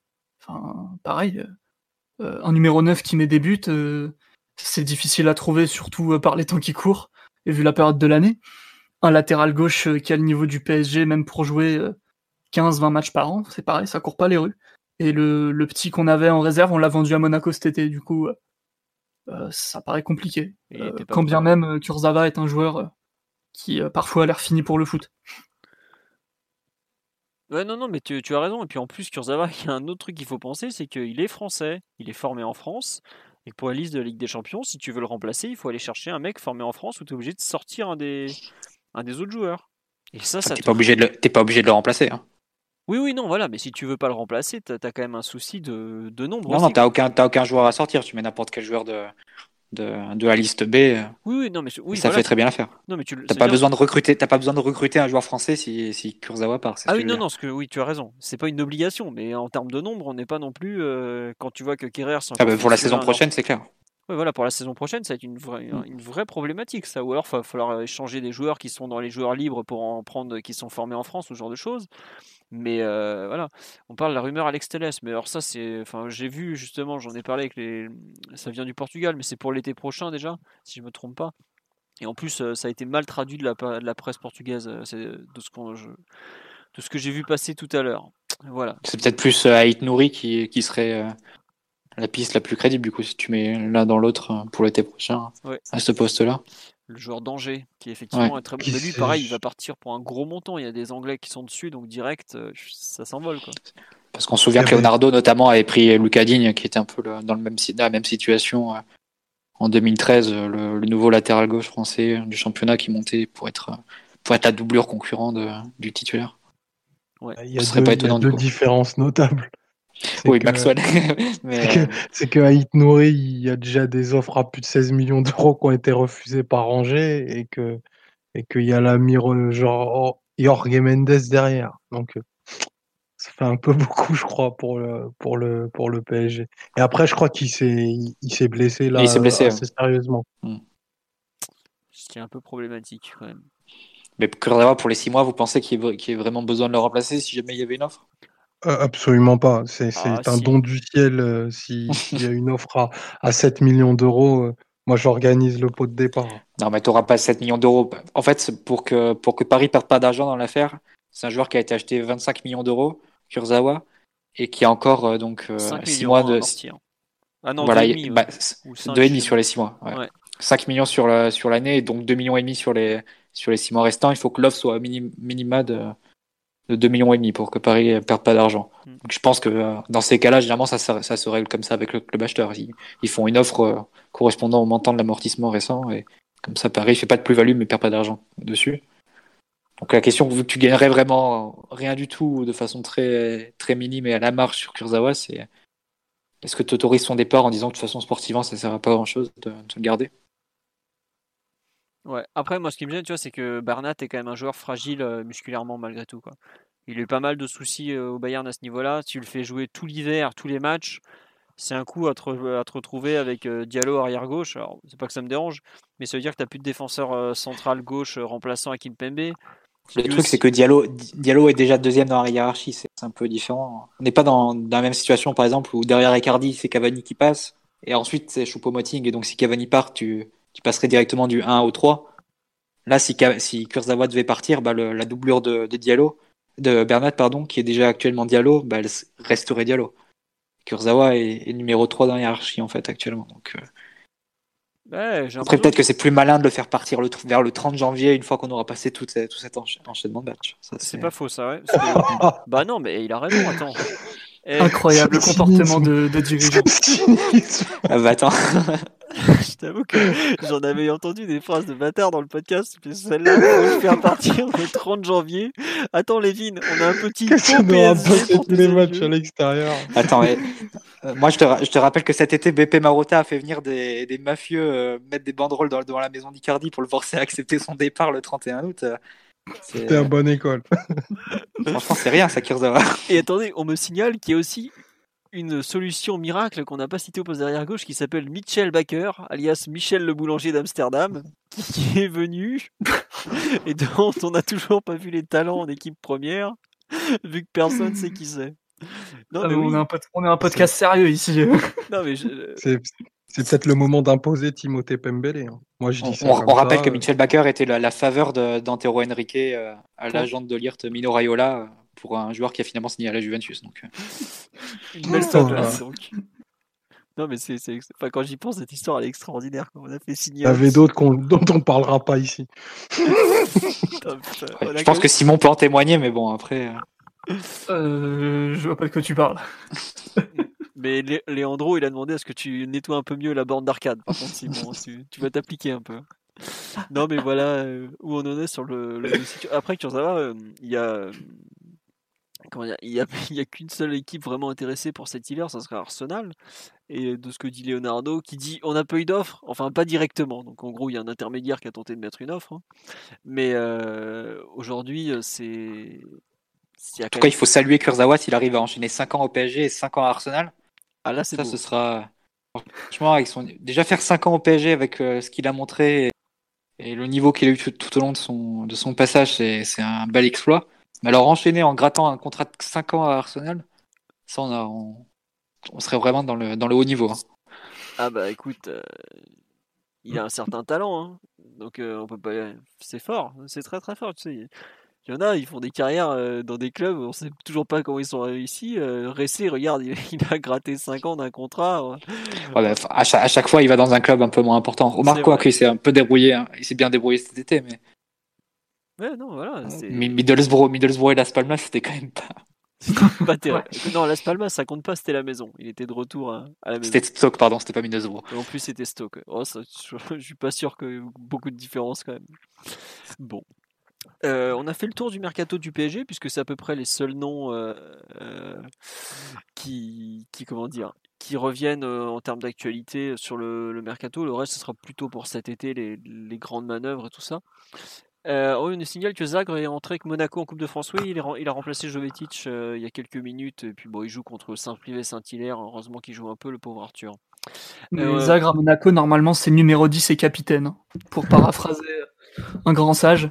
Parce qu'il est vraiment très très fort. ouais. Voilà. Euh, non, nous, euh, Pembele, euh, Pembele joue à droite plutôt qu'à gauche en revanche. Mais d'ailleurs, il n'a pas été terrible le joueur en Guardiola. J'ai pas trop aimé son match. Mais je ne serais pas surpris effectivement si Kurzawa devait partir que Pembele intègre l'entraînement des professionnels, au moins de façon sporadique comme ça.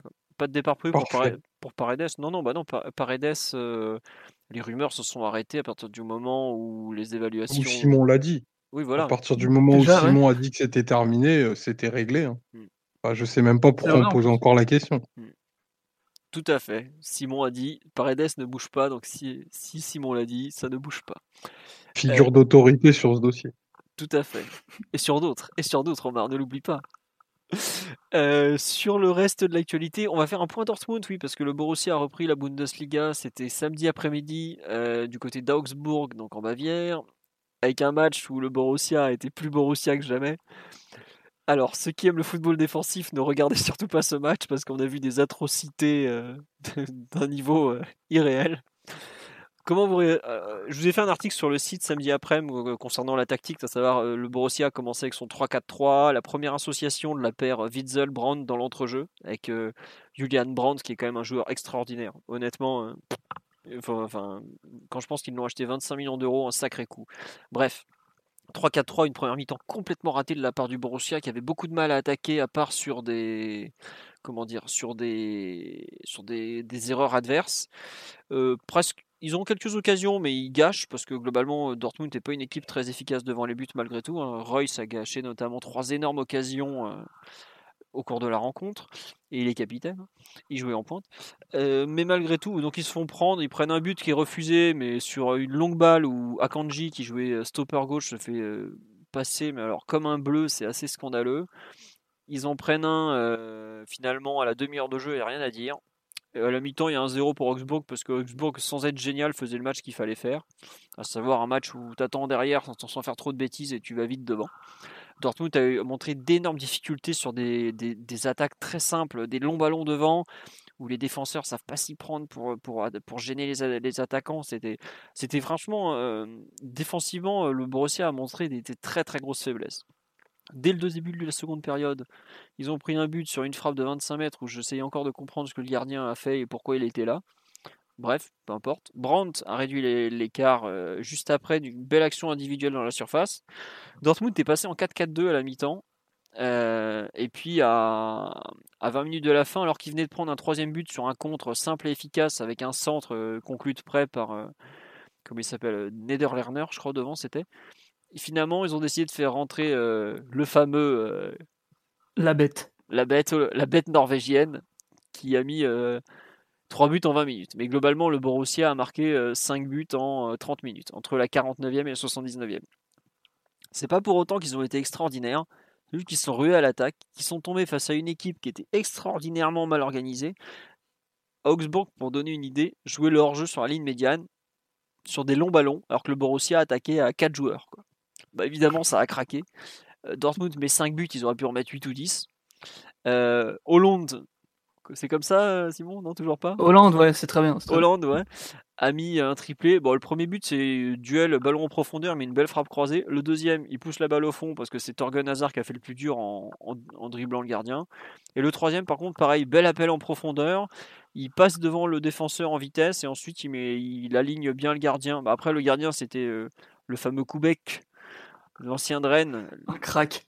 Le, la Performance extraordinaire. La seule galette de saucisse qui a réussi à finir gardien de but, euh, qui donc euh, était nullissime et qui, euh, quand on a pris 5, aurait pu en prendre 10, bref. Le moment où il dégage sur la gueule de l'arbitre vaut son pesant de cacahuètes. C'est un des très bons moments du match, effectivement. Mais non, globalement, on a vu un match très très Bundesliga avec Dortmund qui, quand ils sont passés en 4K2, où ils sont passés vraiment attaque à 100%, il y a, c'était sur un fil chaque, chaque, chaque offensive de Augsburg, mais c'était pas, ça a vaguement tenu. Défensivement, il y a eu encore beaucoup de difficultés. Mais alors, par contre, offensivement, quand ils se mettent à attaquer, ils jouaient en bas 4-2-4, un peu comme le PSG, mais encore moins équilibré défensivement, pour vous donner une idée. Et par contre, bah, ils ont des joueurs qui vont vraiment très vite et ils ont du talent devant. Ils ont une capacité à générer des des comment dirais-je des occasions qui est, qui est, assez folle. Je sais que Simon, tu as vu le match, euh, tu, tu peux peut-être dire d'autres choses que, que, moi, évidemment. Ouais, bah, comme tu l'as dit en première mi-temps, c'était très très poussif. Quand bien même euh, Oxford, bien qu'ils avaient un bloc plutôt haut, euh, pas super bien pressé, ni même euh, été très bien organisés. Pour autant, Dortmund avait beaucoup de difficultés sur des sorties de balles, beaucoup de mal à faire circuler le ballon. C'était un peu, ouais, c'était super rouillé quand même. On, j'avais pas suivi en détail ce qu'ils faisaient avec le 3-4-3 avant la trêve. Mais là, franchement, la, première mi-temps pour reprendre après les vacances, c'était très compliqué techniquement, tactiquement. J'ai pas vu grand chose euh, de, bien probant de, cette première mi-temps. Euh, et ensuite, en deuxième mi-temps, il passe en ouais, 4-2-4, 4-2-3, on sait pas trop. Toujours est-il que les ailiers, au lieu de jouer à l'intérieur, ils ont joué beaucoup plus dans l'espace, euh, beaucoup plus au large, ce qui a permis de, de, de créer beaucoup de, de, supériorité sur les ailes parce que tu avais euh, les ailiers et les latéraux euh, plus proches les uns des autres plutôt que de couper d'occuper des, des couloirs euh, verticaux différents sur le terrain avec le latéral qui les double et l'ailier à l'intérieur. Là c'était vraiment plus au large. Ça a permis de prendre de la vitesse. Augsbourg Augsbourg pardon bah, ils ont pas fait grand chose non plus pour les empêcher d'attaquer vu la maladresse défensive la hauteur du bloc le, le grand n'importe quoi quelque part parce que quand tu es habitué au foot français ou, ou italien, voir ce genre de comportement défensif, c'est un peu surprenant parfois, mais euh, bon, culture locale oblige. Et, et Dortmund a beaucoup mieux joué, puis euh, en fin de match, quand euh, la bête est rentrée, il n'y a plus rien à faire. C'est-à-dire que le gamin, il arrive, première minute sous son nouveau maillot, trois tirs, trois buts, dont deux jolis buts sur les trois. Donc là, tu sais à qui t'as affaire. Donc ouais, globalement, c'est une équipe qui a un potentiel offensif assez fou, qui est capable de mettre beaucoup de vitesse dans les attaques. Après, comme j'ai dit à la relance, c'était vraiment pas fou. Il y avait des, il y avait beaucoup de, problèmes sur les sorties de balles. À la perte de balles, c'était compliqué aussi, surtout en première mi-temps. chaque perte de balle dans une zone un peu autour de la ligne médiane, un peu, un peu excentrée, ça a donné beaucoup de contre-attaques à Augsbourg. Donc c'est comme ça aussi qu'ils ont mis autant de buts, même s'il y a un but un peu sorti de nulle part sur une longue frappe. Donc clairement une équipe qui, qui va devoir se perfectionner d'ici d'ici le, le, le, match aller. Ils ont encore 5 matchs, je crois.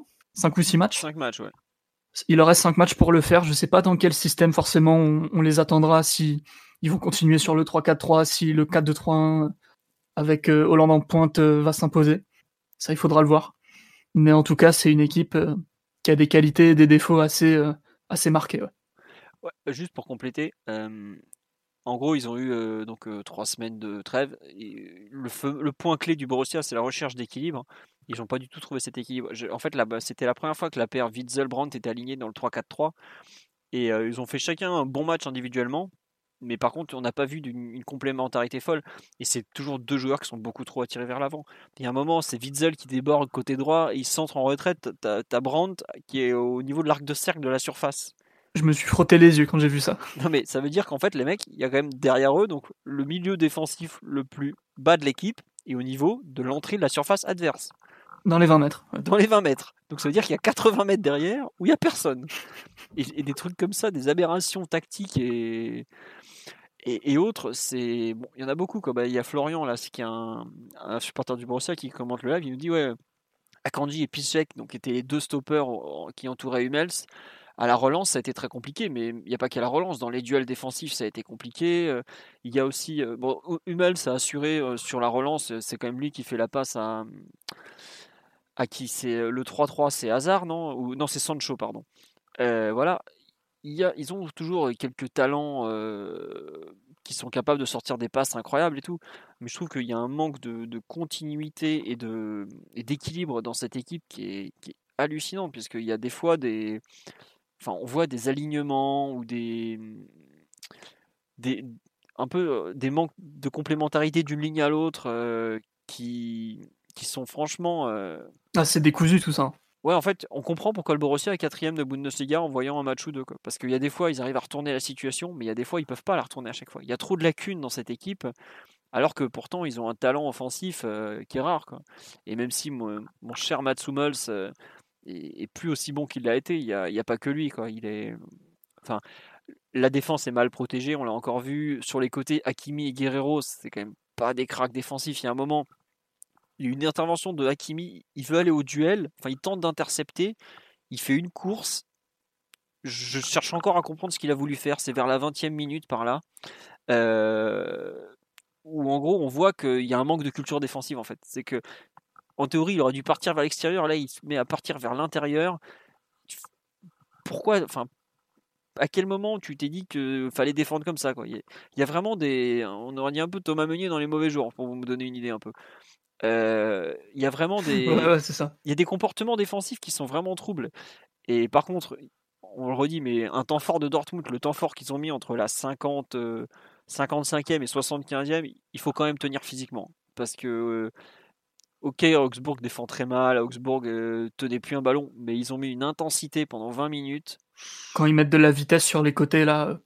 Ah ouais, là, faut s'accrocher quand même. Il y a, il y a vraiment de, il y a des joueurs de ballon et des joueurs qui savent faire mal dans cette équipe malgré tout. Si, si, tu, si le PSG arrive à tenir lors des temps forts de Dortmund, euh, ça peut être, euh, ça peut être vraiment une, un très très une très bonne opération, mais ça peut aussi être un très très sale quart d'heure. Oui, Mathieu, tu nous parles du temps fort contre l'Inter qu'ils avaient fait en Ligue des Champions. Oui, au match retour, l'Inter avait. Ils avaient complètement craqué. Ils avaient fait une première mi-temps dans la lignée de leur match aller, très maîtrisé, ils menaient 2-0 à Dortmund. Et au retour des vestiaires, je pense que Dortmund, ils ont dû faire 15 frappes en 20 minutes, enfin quelque chose comme ça. Ils ont mis une, pression folle avec euh, autour du duo Hakimi, euh, Hakimi Sancho en détonateur. Et c'est vrai que c'était très impressionnant. Mais enfin, comme je suis pas trop cette équipe, je, pouvais aussi penser que c'était aussi les limites de l'Inter qui, qui jouait avec un milieu de terrain enfin, qui est pas vraiment capable de, de tenir le ballon, de, de respirer sous pression et de, de garder, le, oui, de conserver le ballon pour, pour couper un peu le temps fort adverse. Mais, euh, mais bon, c'est clair que quand tu regardes les caractéristiques des joueurs de Dortmund, même sans, sans les voir régulièrement, tu vois qu'il y a beaucoup de vitesse, qu'il y a beaucoup de, de, punch offensivement. Et que ce sont des joueurs qui sont capables de, de dribbler et d'éliminer des joueurs. Donc, euh, s'ils arrivent à mettre du rythme en, faisant tout ça, forcément, ils peuvent te mettre en, en grand danger. Après, est-ce que Paris peut, peut s'en sortir? On n'a pas vraiment été confronté à ce genre de à ce genre d'équipe, peut-être depuis Napoli l'an dernier. Euh, au San Paolo, comme ça, où ils avaient eu euh, un temps très fort en, début de deuxième période, avec beaucoup de rythme, etc. Mais avec des joueurs quand même, qui sont moins véloces et qui sont moins dribbleurs que, que ce Dortmund. Donc c'est, euh, ce sera intéressant à voir comme, comme confrontation. Puis il faut s'attendre à un scénario de match tout autre parce que là, Dortmund devait faire le jeu face à alors que j'imagine qu'il nous laisserait plutôt la possession en Ligue des Champions, auquel cas euh, il y a plusieurs des faiblesses de l'équipe qui, euh, qui pourraient être un peu, un peu masquées. Parce que s'ils nous attendent pour, sortir en contre, euh, c'est complètement différent d'assurer la, la, relance avec ce bon Lucas Pichek. Ouais, après, Pichek n'est pas voué à être titulaire contre le PSG. En théorie, Zagadou sera là et ça sera Akanji. Mais Akanji, pareil, il fait des matchs. Oh il garde son poste parce qu'il n'y a pas beaucoup de concurrence, mais c'est pas, il n'est pas très très bon depuis un certain temps. Hein. C'est c'est compliqué Dortmund aujourd'hui, je trouve, comme équipe. Il y a... Ils sont capables de te mettre 4 buts. Bah, la preuve, à Augsbourg, on a quand même pris 5 en 30 minutes. Hein. Je sais pas si on se rend compte, mettre 5 buts en 30 minutes, c'est pas si courant, surtout à l'extérieur, en, ayant, en étant mené avec tout contre soi pendant quand même 50 minutes. Hein. C'est vraiment pas, c'est vraiment pas rien. Faut, faut enfin, regarder combien d'équipes sur une saison vont mettre 5 buts en 30 minutes, et vous allez voir que c'est vraiment pas courant comme performance. Mais par contre, ouais, ils en ont pris 3 avant et euh, c'est euh, en fait, je comprends pas ce qu'ils ont foutu pendant trois semaines en stage, honnêtement. Enfin, ils, sont, ils, sont, ils ont pas fait trois semaines de stage, ils ont fait dix jours. Mais en termes de, travail collectif, euh, ce qu'ils ont fait, je suis assez perplexe. Par contre, le PSG qui va arriver là-bas en ayant joué, je sais plus combien, genre 12 ou 13 matchs, dont 7 ou 8 déplacements, c'est pas simple. C'est vraiment pas un, calendrier facile pour, pour le club parisien, pour le coup, et ça, ça pourrait bien nous, nous coûter cher au niveau des jambes malgré tout. Simon, est-ce que tu veux rajouter quelque chose sur Dortmund ou Omar? Je ne sais pas si tu as vu le match au fait finalement, euh, mon bon Omar. Oui, j'ai pu, le, pu le rattraper. Je me suis, je me suis bien, bien concentré du coup à, regarder la deuxième mi-temps et je partage que, tout ce que vous avez dit. J'étais extrêmement impressionné par la, par la vélocité des, des attaquants de, Dortmund, notamment Sancho et, et Holland. Donc, euh, ils vont, ils vont clairement nous poser quelques, quelques problèmes à ce niveau-là. Après, les, les largesses de l'équipe d'en face étaient, étaient, tellement caricaturales. J'espère qu'on sera incapable de faire un, un, match aussi défensif que ce que, que ce que Augsbourg a fait. Mais bon, après, apparemment, c'est culturel. Donc, ah non, c'est comme est, ça est catastrophique en défense aussi. Hein. C'est une des pires défenses de Bundesliga, Augsbourg. Oh oui, oui, oui. Tu, tu comprends pourquoi bah, quand tu les vois bien. dans un match. Hein. C'est bien visible. Après, ils sont, ils sont très ambitieux en, en jouant, en jouant le, le, le hors-jeu à 50 mètres de leur but. Surtout on n'avait pas vu. On avait pas, c'est ça, on n'avait pas vu ça depuis, depuis Maldini et, Baresi, quoi, du coup. Donc, euh, c'est assez impressionnant. Mais euh, voilà, ça, enfin, c'est clairement un, un match. Euh, enfin, si on se projette dans ce Dortmund PSG, moi, j'attends vraiment beaucoup, beaucoup de ce match. Parce que ce que, ce que va faire Dortmund paraît assez clair. Ils vont, enfin, je les vois pas être capables de faire autre chose qu'un match ouvert. Et je, je, me demande la réponse qu'on va y apposer, si on va, si on va tomber dedans à bras raccourcis et à la rigueur, on est capable de le faire et, et de leur faire peut-être encore plus mal. Parce que si on, si on impose un match de course à, à Kanji, euh, Hummel, et sort, enfin, on peut, on peut clairement sceller, sceller de manière très forte ce match aller. Mais en, contrepartie, eux aussi, et je reprends l'exemple qu'a fait Mathieu, dont parlait Mathieu, pardon, les, les 25 premières minutes qu'ils ont fait contre, contre l'Inter au retour, il y, a très peu, très peu d'équipes en Europe qui, qui en seraient sorties vivantes parce que Hakimi, Sancho, euh, Brandt et les autres, enfin, ils sont d'une mobilité, d'une vélocité, mais vraiment terrible et enfin ils, ont créé ouais, peut-être peut-être 8-9 situations en, en, 20 minutes quoi. Donc voilà, c'est vraiment un match excitant ce, Dortmund PSG. Ce sera le mot de la fin sur Dortmund pour cette semaine, puisqu'on on en reparlera tout au long des, des semaines à venir, évidemment. Euh, on nous dit si on doit s'imaginer Haaland face à nous, j'imagine que sa paire face à Liverpool est la plus réaliste. Non, mais on n'a pas un colosse comme Van Dyke. Oh, il y a aussi le fait que Liverpool avait joué globalement plutôt bas pour l'empêcher de prendre de la vitesse, qui est un bon moyen de d'empêcher de, de, faire mal, quoi. Puisque là, sur les deux buts, enfin sur les trois buts qu'il met, il y en a deux sur des appels en profondeur parce qu'il a 20-30 mètres. il est grand, mais il va vite, il va très très vite, il se met très vite en route. Euh, et donc, euh, honnêtement, si le PSG veut jouer bas, je pense qu'il fera partie des joueurs qui seront peut-être gênés par ça. Jouer sur un demi-terrain, euh, c'est pas, c'est pas quelque chose de culturel pour lui, quoi. Donc, pour moi, c'est peut-être une façon de, pour gérer, pour gêner Dortmund, faut peut-être justement faire peut-être un match sur un, sur un comment dire, sur un demi-terrain. Bah, c'est globalement ce qu'avait fait l'Inter quand il les avait le mieux gênés sur le match aller et la première mi-temps du match retour. Ils avaient, fait, euh, ils avaient fait une défense vraiment très basse, ils leur avaient laissé le ballon et, ils avaient coupé vraiment les, les, euh, l'espace et la profondeur pour les, pour les joueurs aussi rapides que, qu'on Dortmund devant. Par contre, euh, enfin, il y a, y a aussi une limite. Il faut pas non plus que tu tombes dans, enfin, que, que ça devienne vraiment à des moments où tu subis trop et où tu n'arrives plus à ressortir. Il faut que ce soit quand même contrôlé et où tu arrives quand même à rester menaçant. Faut pas que ce soit une défense basse complètement, complètement subie de ce point de vue-là. Ah oui, pas comme à Madrid. Euh, quoi, Non, voilà. non. Mais ça va pas être simple en termes d'approche tactique ce match. Parce que Moi, je pense que le PSG peut, peut, enfin, doit gagner, quelle que soit l'approche qui est, choisie. Même si tu décides de faire un match de ping-pong, bah, tu as quand même de meilleurs attaquants en soi que, Dortmund. Donc, euh, après, il faut, faut, être, efficace et réaliste le jour J. Mais la perspective d'imaginer Mbappé avec beaucoup de profondeur euh, euh, et en duel face aux Hummels, je pense que c'est plus Dortmund qui doit être terrifié à cette perspective-là que réfléchir à Haaland face à Thiago Silva. Enfin, on se souvient quand même de Hummels il y a deux ans, euh, en Coupe du Monde face à Lozano et les Mexicains en panique totale. Ah, t'imagines avec deux ans de plus et face à Mbappé en face. Paris a quand même d'énormes atouts à faire valoir dans cette, dans cette double confrontation et quel que soit le plan de jeu qui est retenu à mes yeux. Oui, oui, oui. Mais enfin, moi, je, dit le tirage. Hein. Si le PSG gagne pas, faut, faut faire exploser ce groupe. Hein. Enfin, y a, clairement, parce que il y a trop, y a trop de lacunes défensives Dortmund pour que tu puisses aller, euh, tu puisses ne pas en profiter, quoi. Tout simplement.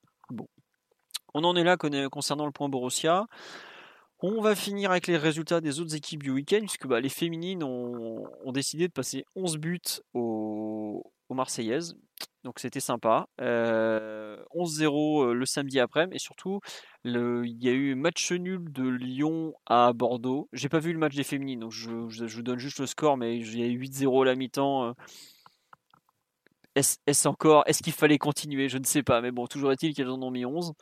et elles font une très belle opération au classement, parce que Lyon a fait 0-0 à Bordeaux, donc il n'y a plus que 3 points d'écart. Donc est-ce que le titre est encore possible, vu que cette année, il me semble que c'est déjà le deuxième faux pas de l'OL euh, Il y a eu deux matchs nuls de mémoire. Euh, bon, à voir. Faudra, faudra comme d'habitude gagner le plus de matchs possible et tout, mais bon, c'est pas, c'est peut-être pas si fini que ça.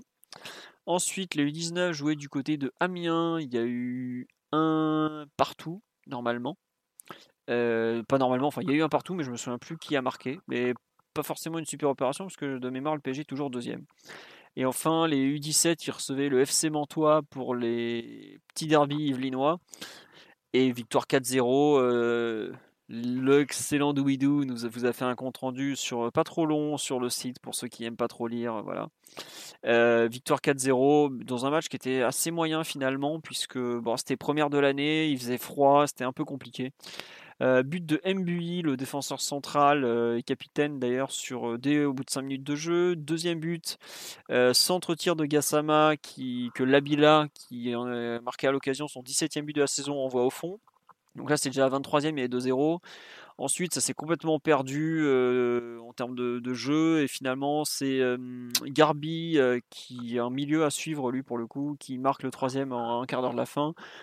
Et juste après, Gassama qui, reprend de près une frappe de Michu que le gardien est mal repoussé. Donc voilà, 4-0, toujours premier de la poule, tout va bien pour eux, mais bon, en termes de jeu, c'était la, pas la folie. Sur ce, on va vous souhaiter une bonne soirée. On en est à deux heures de podcast, donc euh, c'est déjà pas mal. On ça vous fera plusieurs voyages pour ceux qui nous écoutent en replay. Euh, oui, on parle de El Shaddai. Oui, c'est le, c'était le grand, le grand gamin qui faisait trois têtes de plus que toutes les, tous les autres sur un tournoi de jeunes en Espagne, où il y avait eu pas mal de, tweets assez douteux et même d'articles de la presse espagnole. Eh bien, ce gamin. Euh, qui, est immense mais qui est aussi très bon. Il vient d'être appelé en équipe de France U16. Il est surclassé. Et je peux vous dire qu'il a 14 ans, non? Voilà. Et c'est très, mmh. très, très rare d'être surclassé en équipe de France U16. Donc, euh, fallait peut-être pas se foutre de leur gueule, euh, de sa gueule à ce gamin, parce que pour le coup, il a vraiment du talent. Et vraiment, euh, bon, déjà, ce qui est bien, c'est que malgré ce qui s'était passé, il avait continué le foot parce que certains auraient pu être dégoûtés et tout abandonné. Bah, il a continué aujourd'hui en équipe de France U16, donc euh, toutes nos félicitations à lui. Et euh, vraiment à suivre. Donc, on, bah, est-ce qu'il jouera d'ici la fin de la saison, par exemple en U17 Je suis pas sûr, je pense pas, parce qu'il y a quand même pas mal de monde. Mais en tout cas, appelé en équipe de France, c'est bravo, c'est une belle performance. Honnêtement, c'est très très rare vraiment d'avoir un gamin surclassé. Et on signale que les U19 féminines ont aussi battu l'OM 6-0. J'avais oublié, c'était en, milieu d'après-midi, non, c'était en début d'après-midi parce que le, les pros jouaient ensuite. Voilà, donc euh, les féminines ont passé un 17-0 à l'OM en, deux matchs. Sur ce, euh, cette fois-ci, c'est la bonne. Très bonne soirée à tous. On fera un podcast euh, normalement lundi prochain, puisque je pense qu'en en milieu de semaine, ça va être un peu compliqué en termes de timing, je ne vais pas vous mentir. On aura un Lille PG à débriefer. On nous dit est-ce que Lille, c'est pas, ça peut pas ressembler à Dortmund? Euh, Je pense qu'il y a un peu de ça dans la vitesse des attaques, la rapidité des contres. vraiment, ça, va être un match assez intéressant. Il y, a, il y, a, pas mal de matchs intéressants pour le PSG avant d'aller à Dortmund, et celui-là, il y a il y a effectivement quelques, quelques traits communs. Voilà. On reviendra là-dessus la semaine prochaine. On parlera peut-être mercato, on verra. Bref, on vous conseille de suivre le site. Tout sera indiqué comme d'habitude. Sur ce, encore merci pour votre fidélité. 350 à nous écouter de parler de Lorient PSG, c'est vraiment, ça nous touche beaucoup. Et de Dortmund et de plein d'autres choses. Et à bientôt. Au revoir tout le monde. Ciao. Ciao les gars. Salut, bonne Flexibility is great. That's why there's yoga. Flexibility for your insurance coverage is great too. That's why there's United Healthcare Insurance Plans. Underwritten by Golden Rule Insurance Company, United Healthcare Insurance Plans offer flexible, budget friendly coverage for medical, vision, dental, and more. One of these plans may be right for you if you're, say, between jobs, coming off your parents' plan, turning a side hustle into a full hustle, or even missed open enrollment. Want more flexibility? Find out more about United Healthcare Insurance Plans at uh1.com.